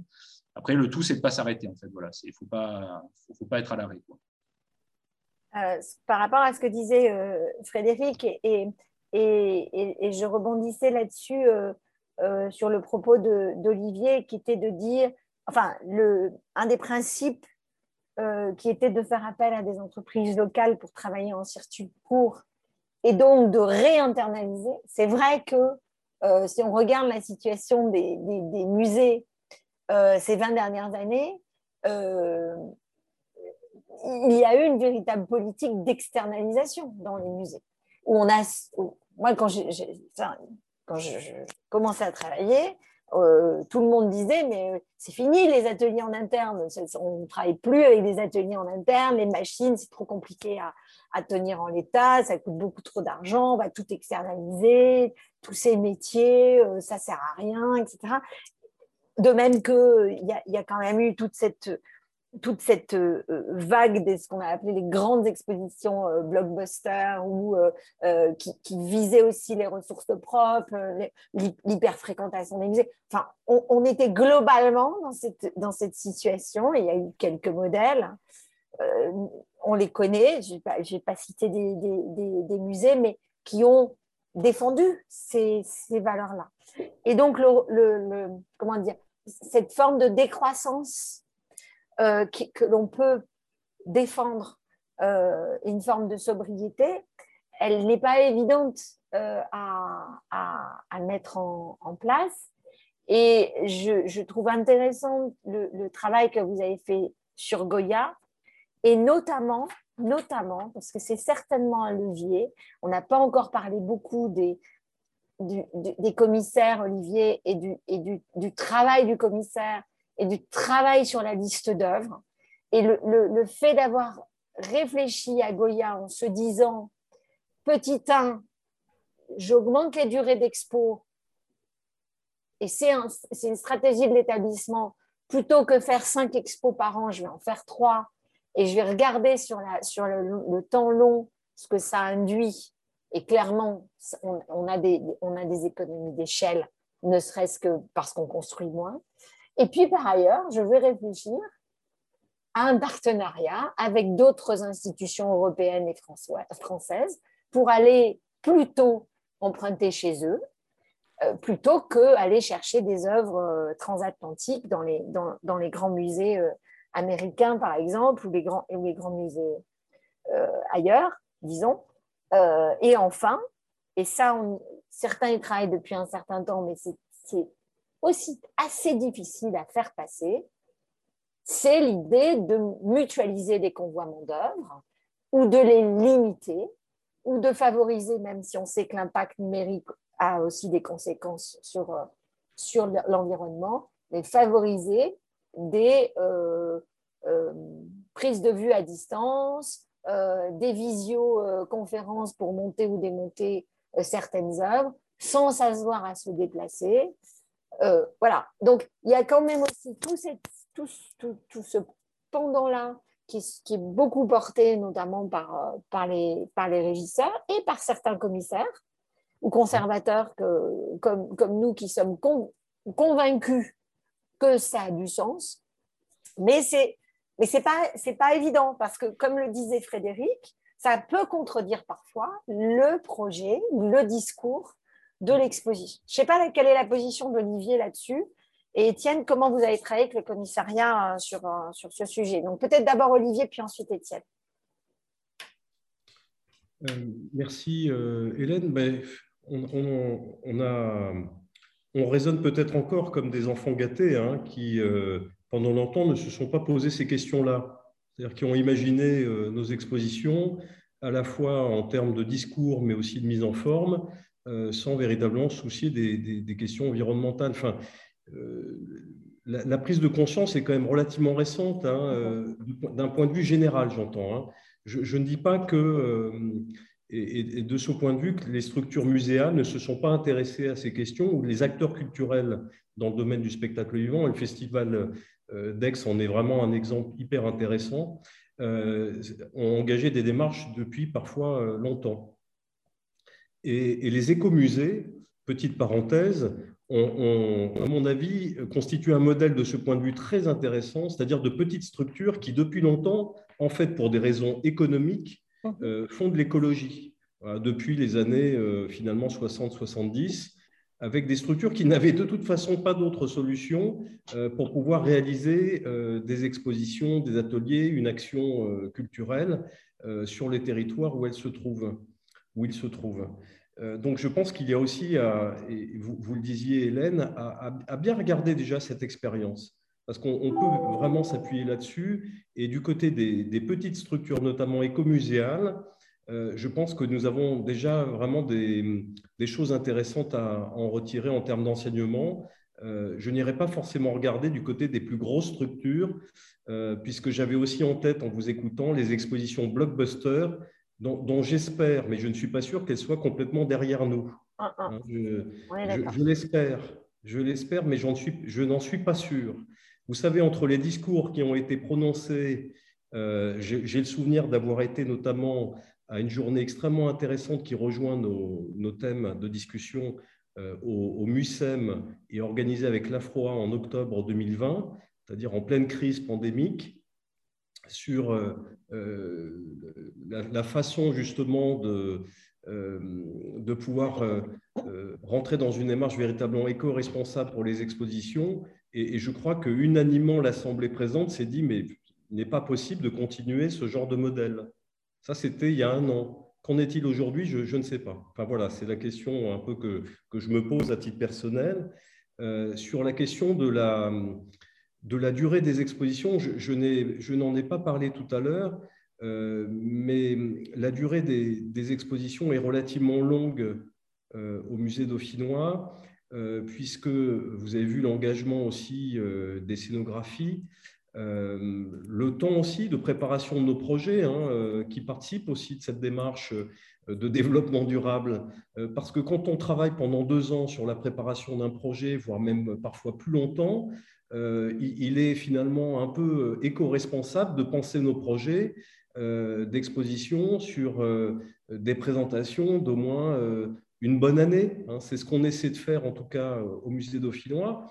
Et, vous le savez bien, ce n'est pas aisé, parce qu'à partir du moment où vous présentez des collections, euh, beaucoup de nos prêteurs ne sont pas très enclins, évidemment, à vous prêter pendant une année euh, des pièces pour des questions de, à la fois de conservation, mais aussi de, pouvoir les, présenter dans des espaces permanents ou de les proposer à d'autres structures.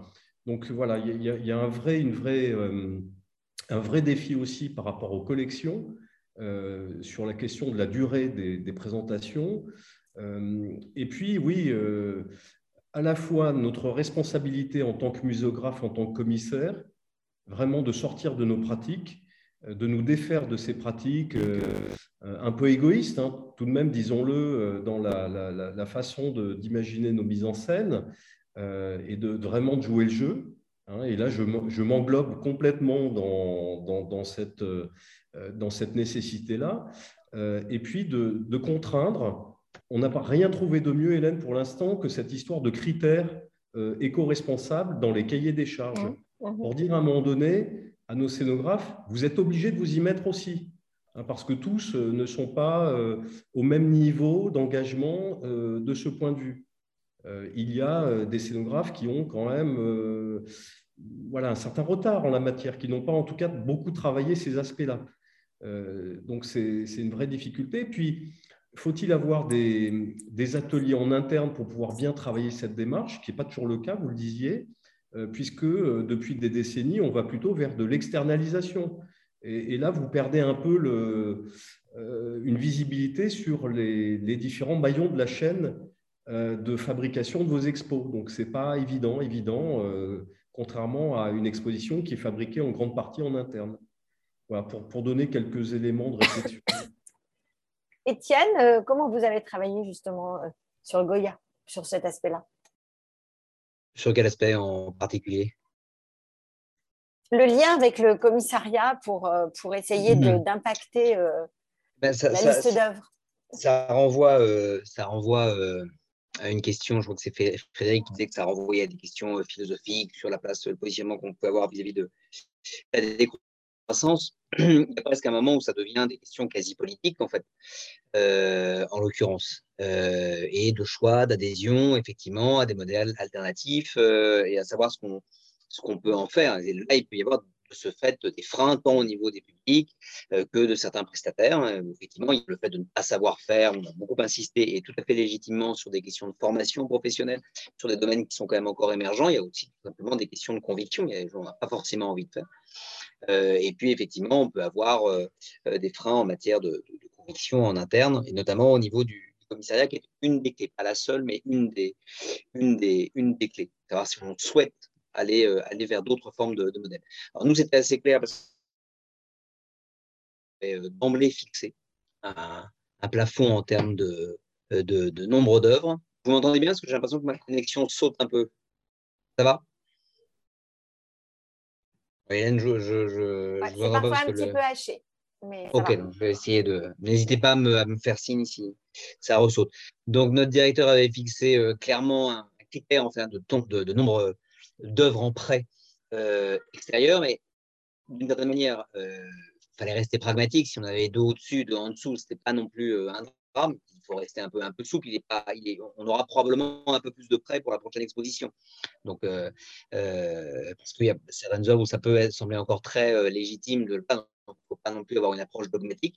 Il s'agira de trouver les moyens de compenser éventuellement la perte en matière d'impact carbone qu'on pourra avoir là vers d'autres formes d'économie euh, deuxièmement, nous, c'était quand même très axé sur le fait de retravailler sur les collections euh, principales. Si on a fait une expérience euh, Goya, ce n'était pas traiter l'œuvre en général du terme, on s'est focalisé sur deux chefs-d'œuvre qui sont dans nos collections, les jeunes et les vieilles, que vous connaissez peut-être, et d'essayer de voir ce qu'on pouvait travailler comme discours autour. Oui, il y avait besoin de compléments de prêts extérieurs, mais comme on s'était aussi dit qu'il fallait qu'on limite la dimension nombre de prêts extérieurs pour des raisons euh, d'éco-conception, mais également pour des raisons de confort du public. on se rend compte que dans les blockbusters dont on a parlé, euh, il y a un moment donné, on va avoir 450 euh, numéros d'inventaire. C'est objectivement quand même difficile hein, à, envisager pour le, grand public. pour les spécialistes hyper férus qui sont extrêmement contents, ça, ça, ça peut. C'est long une exposition, il faut regarder 450 œuvres. On se demandait si effectivement, en termes de capacité de gestion, même d'intelligibilité, c'est forcément le, format maximaliste qu'il faut systématiquement, euh, viser. Donc, en, recentrant le travail sur ce qu'on pouvait dire de ces deux chefs-d'œuvre, spécifiquement, qu'on peut en inférer sur de manière générale, sur ce moment de sa création en particulier, sur la postérité qu'elle pouvait euh, avoir, en retravailler, il y avait un sujet euh, en tant que tel. Et donc, c'est aussi en lien avec ce qu'on fait dans le cadre de notre euh, PSC, de retravailler aussi sur la matière qui est, euh, qui est déjà présente, le capital, entre guillemets, qu'on a directement et déjà sur site et qu'on n'a pas forcément besoin, d'une certaine manière, de mondialiser ou de, de renouveler de manière éphémère, sachant que il y a à peu près 300 000 visiteurs par an maintenant qui passent au palais, mais je mets de côté la, dimension de développement durable, c'est un chiffre qui est en croissance en tant que tel, mais on sait que si on met un mois de plus une exposition, elle sera plus fréquentée, ce ne sera pas forcément les mêmes qui vont venir, mais des gens qui, qui vont nouveaux qui vont pouvoir euh, venir en tant que tel. Et en travaillant sur ces modèles un peu alternatifs euh, d'exposition, il est à noter que euh, nous, ce qu'on a observé depuis 5 ou 6 ans, c'est que nous ne sommes plus dépendants de la fréquentation des expositions temporaires. C'est-à-dire qu'on fait 305, 300 000 visiteurs quand il y a une grosse exposition, comme Goya aujourd'hui. Je, précise par ailleurs qu'on n'en fait plus que tous les deux ans, sauf exception l'année prochaine. Il y en aura une qui va se resuccéder, mais c'est une demande un peu spécifique du, de notre, de notre maire dans le cadre de la saison euh, de, de l'île 3000 qui arrive l'année prochaine. Euh, et les années où on ne fait pas de grosses expositions, il y en a plutôt des petits formats, on n'observe pas de, de tassement de la population, de, de, de, la fréquentation du musée. On peut aussi progressivement tisser un lien un peu différent avec euh, le public pour compenser ces modèles d'exposition très importants. Euh, vous avez parlé des, blockbusters euh, comme un modèle qu'on espérait être dépassé. Moi, j'ai quand même l'impression qu'il est encore très fortement présent. Hein. Il n'y a qu'à voir la queue qui se. J'ai rien contre l'Expo Morozov. Nonobstant, euh, c'est quand même un modèle de, voilà qui est quand même effectivement. je ne sais pas quel est le budget de cette exposition en tant que tel, mais peut-être que pour régler ces, problématiques de frein euh, politique d'adhésion à, ces modèles, euh, la question c'est de se dire euh, effectivement on va faire plus lentement, on vise peut-être pas forcément des performances en termes de public, de recettes, etc. même si honnêtement ça, se voilà parce que travailler avec plus de monde, etc. Ça peut aussi se rééquilibrer économiquement. Mais peut-être que la solution, c'est de se dire que ça nous permet aussi de gagner du temps, parce qu'on en a plus pour travailler scientifiquement sur le fond des collections, pour euh, euh, travailler avec ce qu'on a euh, à portée de main avec les œuvres et leur faire dire aussi d'autres choses. Il faut aussi imaginer que le public qui vient, il y a beaucoup de primo-visiteurs. Donc, bon, la, majorité du public, ne revient pas les deux mois au musée en suivant de manière passionnée. Voilà, il y, a, une offre muséale, une offre d'exposition en diversité dans les écomusées, dans les musées de, région, de beaux-arts, et que bah, du coup, en moyenne, je sais pas, il va revenir deux ans, euh, trois ans, et qu'à partir du moment où il y a quelque chose d'à peu près nouveau à ce moment-là, il va pouvoir y retrouver un intérêt, et que peut-être que le fond euh, de ce qu'on va pouvoir lui proposer sera peut-être plus riche, plus diversifié, et que ça peut être une, manière d'en sortir par le haut en la matière. Euh, Frédéric, on n'a pas beaucoup rebondit sur votre réflexion relative à la signature des scénographies. Euh, sujet qu'on va retrouver, qui, est propre à, à, la scénographie d'exposition comme à la scénographie d'opéra ou, de, théâtre, euh, et qui peut être un vrai sujet. C'est-à-dire que par rapport à des, à des situations de réemploi, partiel ou total d'une scénographie, et par rapport à la fin de vie de ces éléments scénographiques, euh, on sait que euh, bon nombre de scénographes ont quand même des réserves euh, ou, le, ressentent comme une manière d'être, d'être lésés dans leur signature artistique. et, justement, comment, vous gérez cet aspect-là euh, est-ce que ça veut dire que quand on détruit, on détruit de manière à ce que le emploi soit totalement impossible? Ou est-ce qu'on euh, l'anticipe avec le Céno en lui disant voilà, on signe avec toi, mais sache que. Comment vous le gérez ça? Alors, à ce jour, quand on parle de réemploi, c'est une, notion un peu complexe qu'on a essayé d'aborder et qui n'est pas, pas forcément, de un, très simple à mettre en œuvre pour des raisons de logistique, d'entreposage, donc d'espace de, de, stockage, euh, tampons ou autres, mais voilà, qui peuvent durer. Euh, réutiliser une partie de décor, euh, c'est pas accessible à n'importe qui. bon, dans, dans l'opéra, on parle quand même de, décors qui, qui représentent souvent des, des très grands volumes. on a souvent des châssis bois qui font 1m50 de large et 7-8 mètres de long. Euh, enfin, voilà. Donc, ce pas des éléments qui sont nécessairement euh, transportables par, euh, par des moyens simples. Ça veut dire qu'il faut affréter des moyens de transport de type semi-remorque, qu'il faut des équipes de chargement-déchargement conséquentes. Et quand on regarde un peu dans le détail, alors aujourd'hui, je vous parle dans une logique où la matière première est encore relativement abondante dans certains domaines, et encore que, ça, se, voilà, que les tarifs, tout ça va se, va se, va se questionner évidemment avec ces évolutions-là. Mais à ce jour, la question de la signature, elle, se pose et en même temps comme une espèce de, limite, mais en même temps, on n'a pas tellement l'occasion de réutiliser un décor entier pour un autre usage. On n'a jamais vraiment eu cette question-là ça se pose plus sur des éléments euh, un peu de décor euh, qui pourraient être une sculpture, un, élément, un détail. Et là, c'est vrai que la, question de la signature, euh, je pense qu'on se la met comme barrière plutôt parce qu'on ne sait pas faire autrement, mais alors que c'est un peu l'arbre qui cache la forêt. Ce n'est pas vraiment ça la, problématique majeure, j'ai envie de dire. sur cette question-là, mon point de vue et qu'on commence à avoir un peu partagé, c'est justement de savoir se dire juste pour resituer un peu la question, euh, le, théâtre, l'opéra, euh, c'est issu plutôt d'un modèle de répertoire. Il ne faut quand même pas oublier qu'il y a, euh, je ne saurais pas vous dire parce que j'étais pas né à cette époque-là, mais ça fait il y a peut-être 50 ans, le décor d'opéra ou de théâtre, il était fait de toiles, de, voilà, de choses très simples, plutôt répertoire, tantôt pour la tragédie, tantôt pour la comédie. Il y avait des, décors types et puis tout se jouait dans ce genre de choses. Ça, continue, à se faire. Récemment, j'étais à l'Opéra Garnier où il y a une répétition de ballet qui est en train de se faire qui n'est fait que de toile peinte. Donc, on est vraiment voilà, dans la tradition du, théâtre ou du ballet euh, extrêmement maîtrisé, notamment par les Italiens, l'école italienne, etc. Donc, euh, avec des vraies techniques de, toile, de perspective. De, voilà. Donc, ça fait un peu alors ça fait un peu sorti de, sous la poussière, mais voilà, il ne faut pas oublier qu'à l'origine, on, vient d'un domaine qui était extrêmement durable. Enfin, je veux dire, on utilisait, utilisait des toiles, euh, la peinture, du bois, euh, enfin, voilà, et puis les bois étaient réemployés puisqu'en fait, euh, ça servait à suspendre des toiles. Les toiles, bah, elles étaient plus ou moins répertoires, mais on va dire l'impact écologique, on ne peut pas non plus se dire qu'on fait des choses avec zéro et sans aucun déchet ou quel qu'il soit, euh, même s'il est valorisable. Donc, euh, je crois que la question de la réutilisation, elle se situe essentiellement sur des parties euh, lourdes, structurelles, etc., d'où la logique des structures standards. Je reprends l'exemple des, des d'exposition, du mobilier d'exposition, etc., on pourrait tout à fait imaginer que plus de 80% de la, de la masse et de la structure de ces éléments-là soit composée d'éléments standards, ce qui ne veut pas dire de standardiser absolument les dimensions, parce qu'on peut partir d'éléments métriques qui font 1 mètre par 1 mètre, euh, ou 50 cm par 50 cm et générer des, modules de ces, de ces, de ces mesures-là avec des extensions qui permettent de dire, ben voilà, on a besoin d'un module qui fait 4 m 28 par 1 m 23 de profondeur et 6 m 52 de hauteur, ben, on peut retrouver des, des, des, des éléments standards là-dedans, ce qui veut dire qu'on produit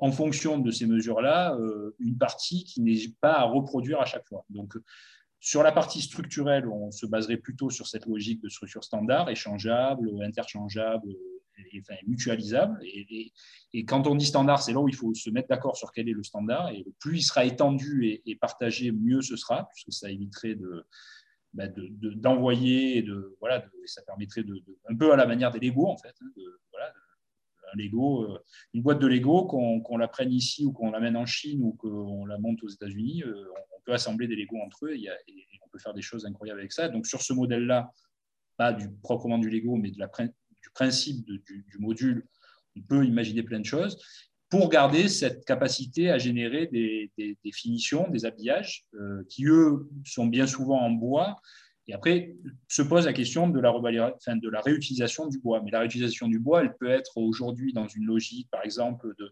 de, chauffage biomasse, euh, très facilement réutilisée pour euh, ben, générer du chauffage. C'est-à-dire que du bois de construction de décor, malgré le fait qu'il ait quelques produits, quelques adjuvants dessus, et ça, c'est à réfléchir. C'est-à-dire, par exemple, nous, on a fait un énorme travail sur le fait de, de ne plus amener de matériaux tels que le polystyrène ou tout autre euh, matériau issu du, pétrole, du polymère et autres, euh, en application directe sur les châssis, voire même en application tout court, en utilisation tout court. Donc on favorise par exemple le fait de, euh, si on doit générer des volumes sur un châssis, utiliser des matériaux comme le liège. Donc on reste dans, dans une logique minérale, enfin matériaux organiques et voilà, et on peut rester dans une filière bois et une filière bois qui encore une fois, voilà, je, moi, je, crois qu'il faut pas se bloquer forcément sur la réutilisation à 100% de la totalité des éléments. Euh, je crois qu'il faut juger de quelle est la, portion importante euh, de matière à apporter, mais qui est bien souvent structurelle et qui est bien souvent cachée, en fait, que ce soit dans une œuvre, dans, une, dans un support d'œuvre, dans un support d'exposition ou dans un support de décor. C'est la plus grosse masse. C'est la plus grosse masse à produire, à transporter. C'est voilà, bien souvent du métal, de l'acier, de l'alu, de, des, matériaux de ce type-là, qui aujourd'hui euh, font, très compliqué euh, à plusieurs niveaux. Et donc voilà, c'est plus ça. Et finalement, ben, du coup, on répond un peu à la, deux fois à la question, c'est que euh, la question du droit d'auteur, elle se posera assez peu finalement, puisqu'on ne parle pas de forcément réutiliser la scénographie en tant que telle. Et donc la créativité de la signature de, l'objet. Merci, merci Frédéric.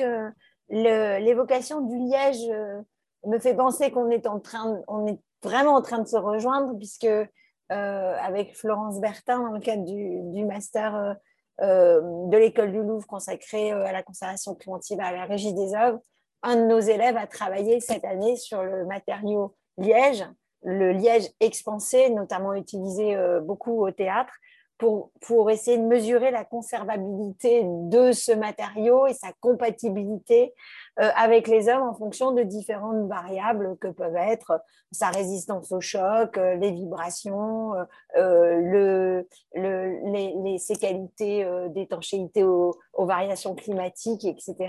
Donc on commence aussi à, faire travailler des, chercheurs ou des élèves sur, sur ces questions-là, parce que évidemment, derrière, bah, il y a la compatibilité de ces matériaux-là avec les, les œuvres. Et bien sûr, on n'a pas le temps de le développer là, mais on, va le développer dans notre prochaine euh, séance, les outils qu'on peut euh, développer euh, pour trouver la compatibilité et, le développement des labels derrière. On n'a pas le temps d'en discuter avec Frédéric aujourd'hui. Je sais que vous avez fait un gros travail sur la labellisation. Olivier l'évoquait aussi. C'est un, des, un des, sujets. Euh, sur lesquels je pense qu'il faut vraiment qu'on se rapproche du, monde de la recherche et des entreprises, puisque tout ça, ben, ça va ensemble. Si, on arrive à, demander aux, transporteurs de, commencer à tester le liège à l'utiliser euh, en matériaux euh, constitutifs de la caisserie, par exemple, on va faire évoluer les choses. Et pour ça, il faut que l'ensemble des partenaires se, se, mobilisent sur, sur ces questions. Euh, il me reste à vous remercier puisque notre, notre temps est, écoulé. Euh, évidemment, on, aurait pu poursuivre euh, cet échange. J'espère que vous, vous, pourrez être avec nous à nouveau dans, dans, une de nos, dans un de nos séminaires. On, pourra vous, redonner la parole ou en tout cas partager des éléments avec vous. Frédéric a mis en, dans la discussion la référence du guide méthodologique. N'hésitez pas à me faire passer euh, des éléments aussi, soit bibliographiques, soit euh, Olivier faisait référence au musée de Bretagne. On a, pensé, on a parlé du musée des confluences, à des outils. Euh, et Étienne a montré le BAT de, de, votre, de vos fiches de salle, je crois, qui évoquait cette, ces, ces questions-là. Ça peut être évidemment tout à fait intéressant pour nous de les mettre en lien dans la page du séminaire qui se trouve sur le site internet de l'INP. Merci à tous. Émilie, a-t-il quelque chose à rajouter? Euh, Peut-être la date de la prochaine séance? Oui, je, tu, tu l'as C'est le, le 2 décembre. Voilà, Tu es sûr que c'est le 2 décembre? Euh... J'ai un doute. J'ai un doute. Attendez, bougez pas. Oui, c'est bien le 2 oui, décembre. Oui, c'est le 2 décembre. Donc ce sera... Et euh, le sujet, euh, dans le prolongement de, des questions qu'on vient d'évoquer aujourd'hui, ce sera concilier enjeux de conservation et durabilité des matériaux. Donc, on poursuivra euh, nos, nos, recherches dans ce domaine. Merci, à, tous. À bientôt. Merci. Merci à vous. À bientôt.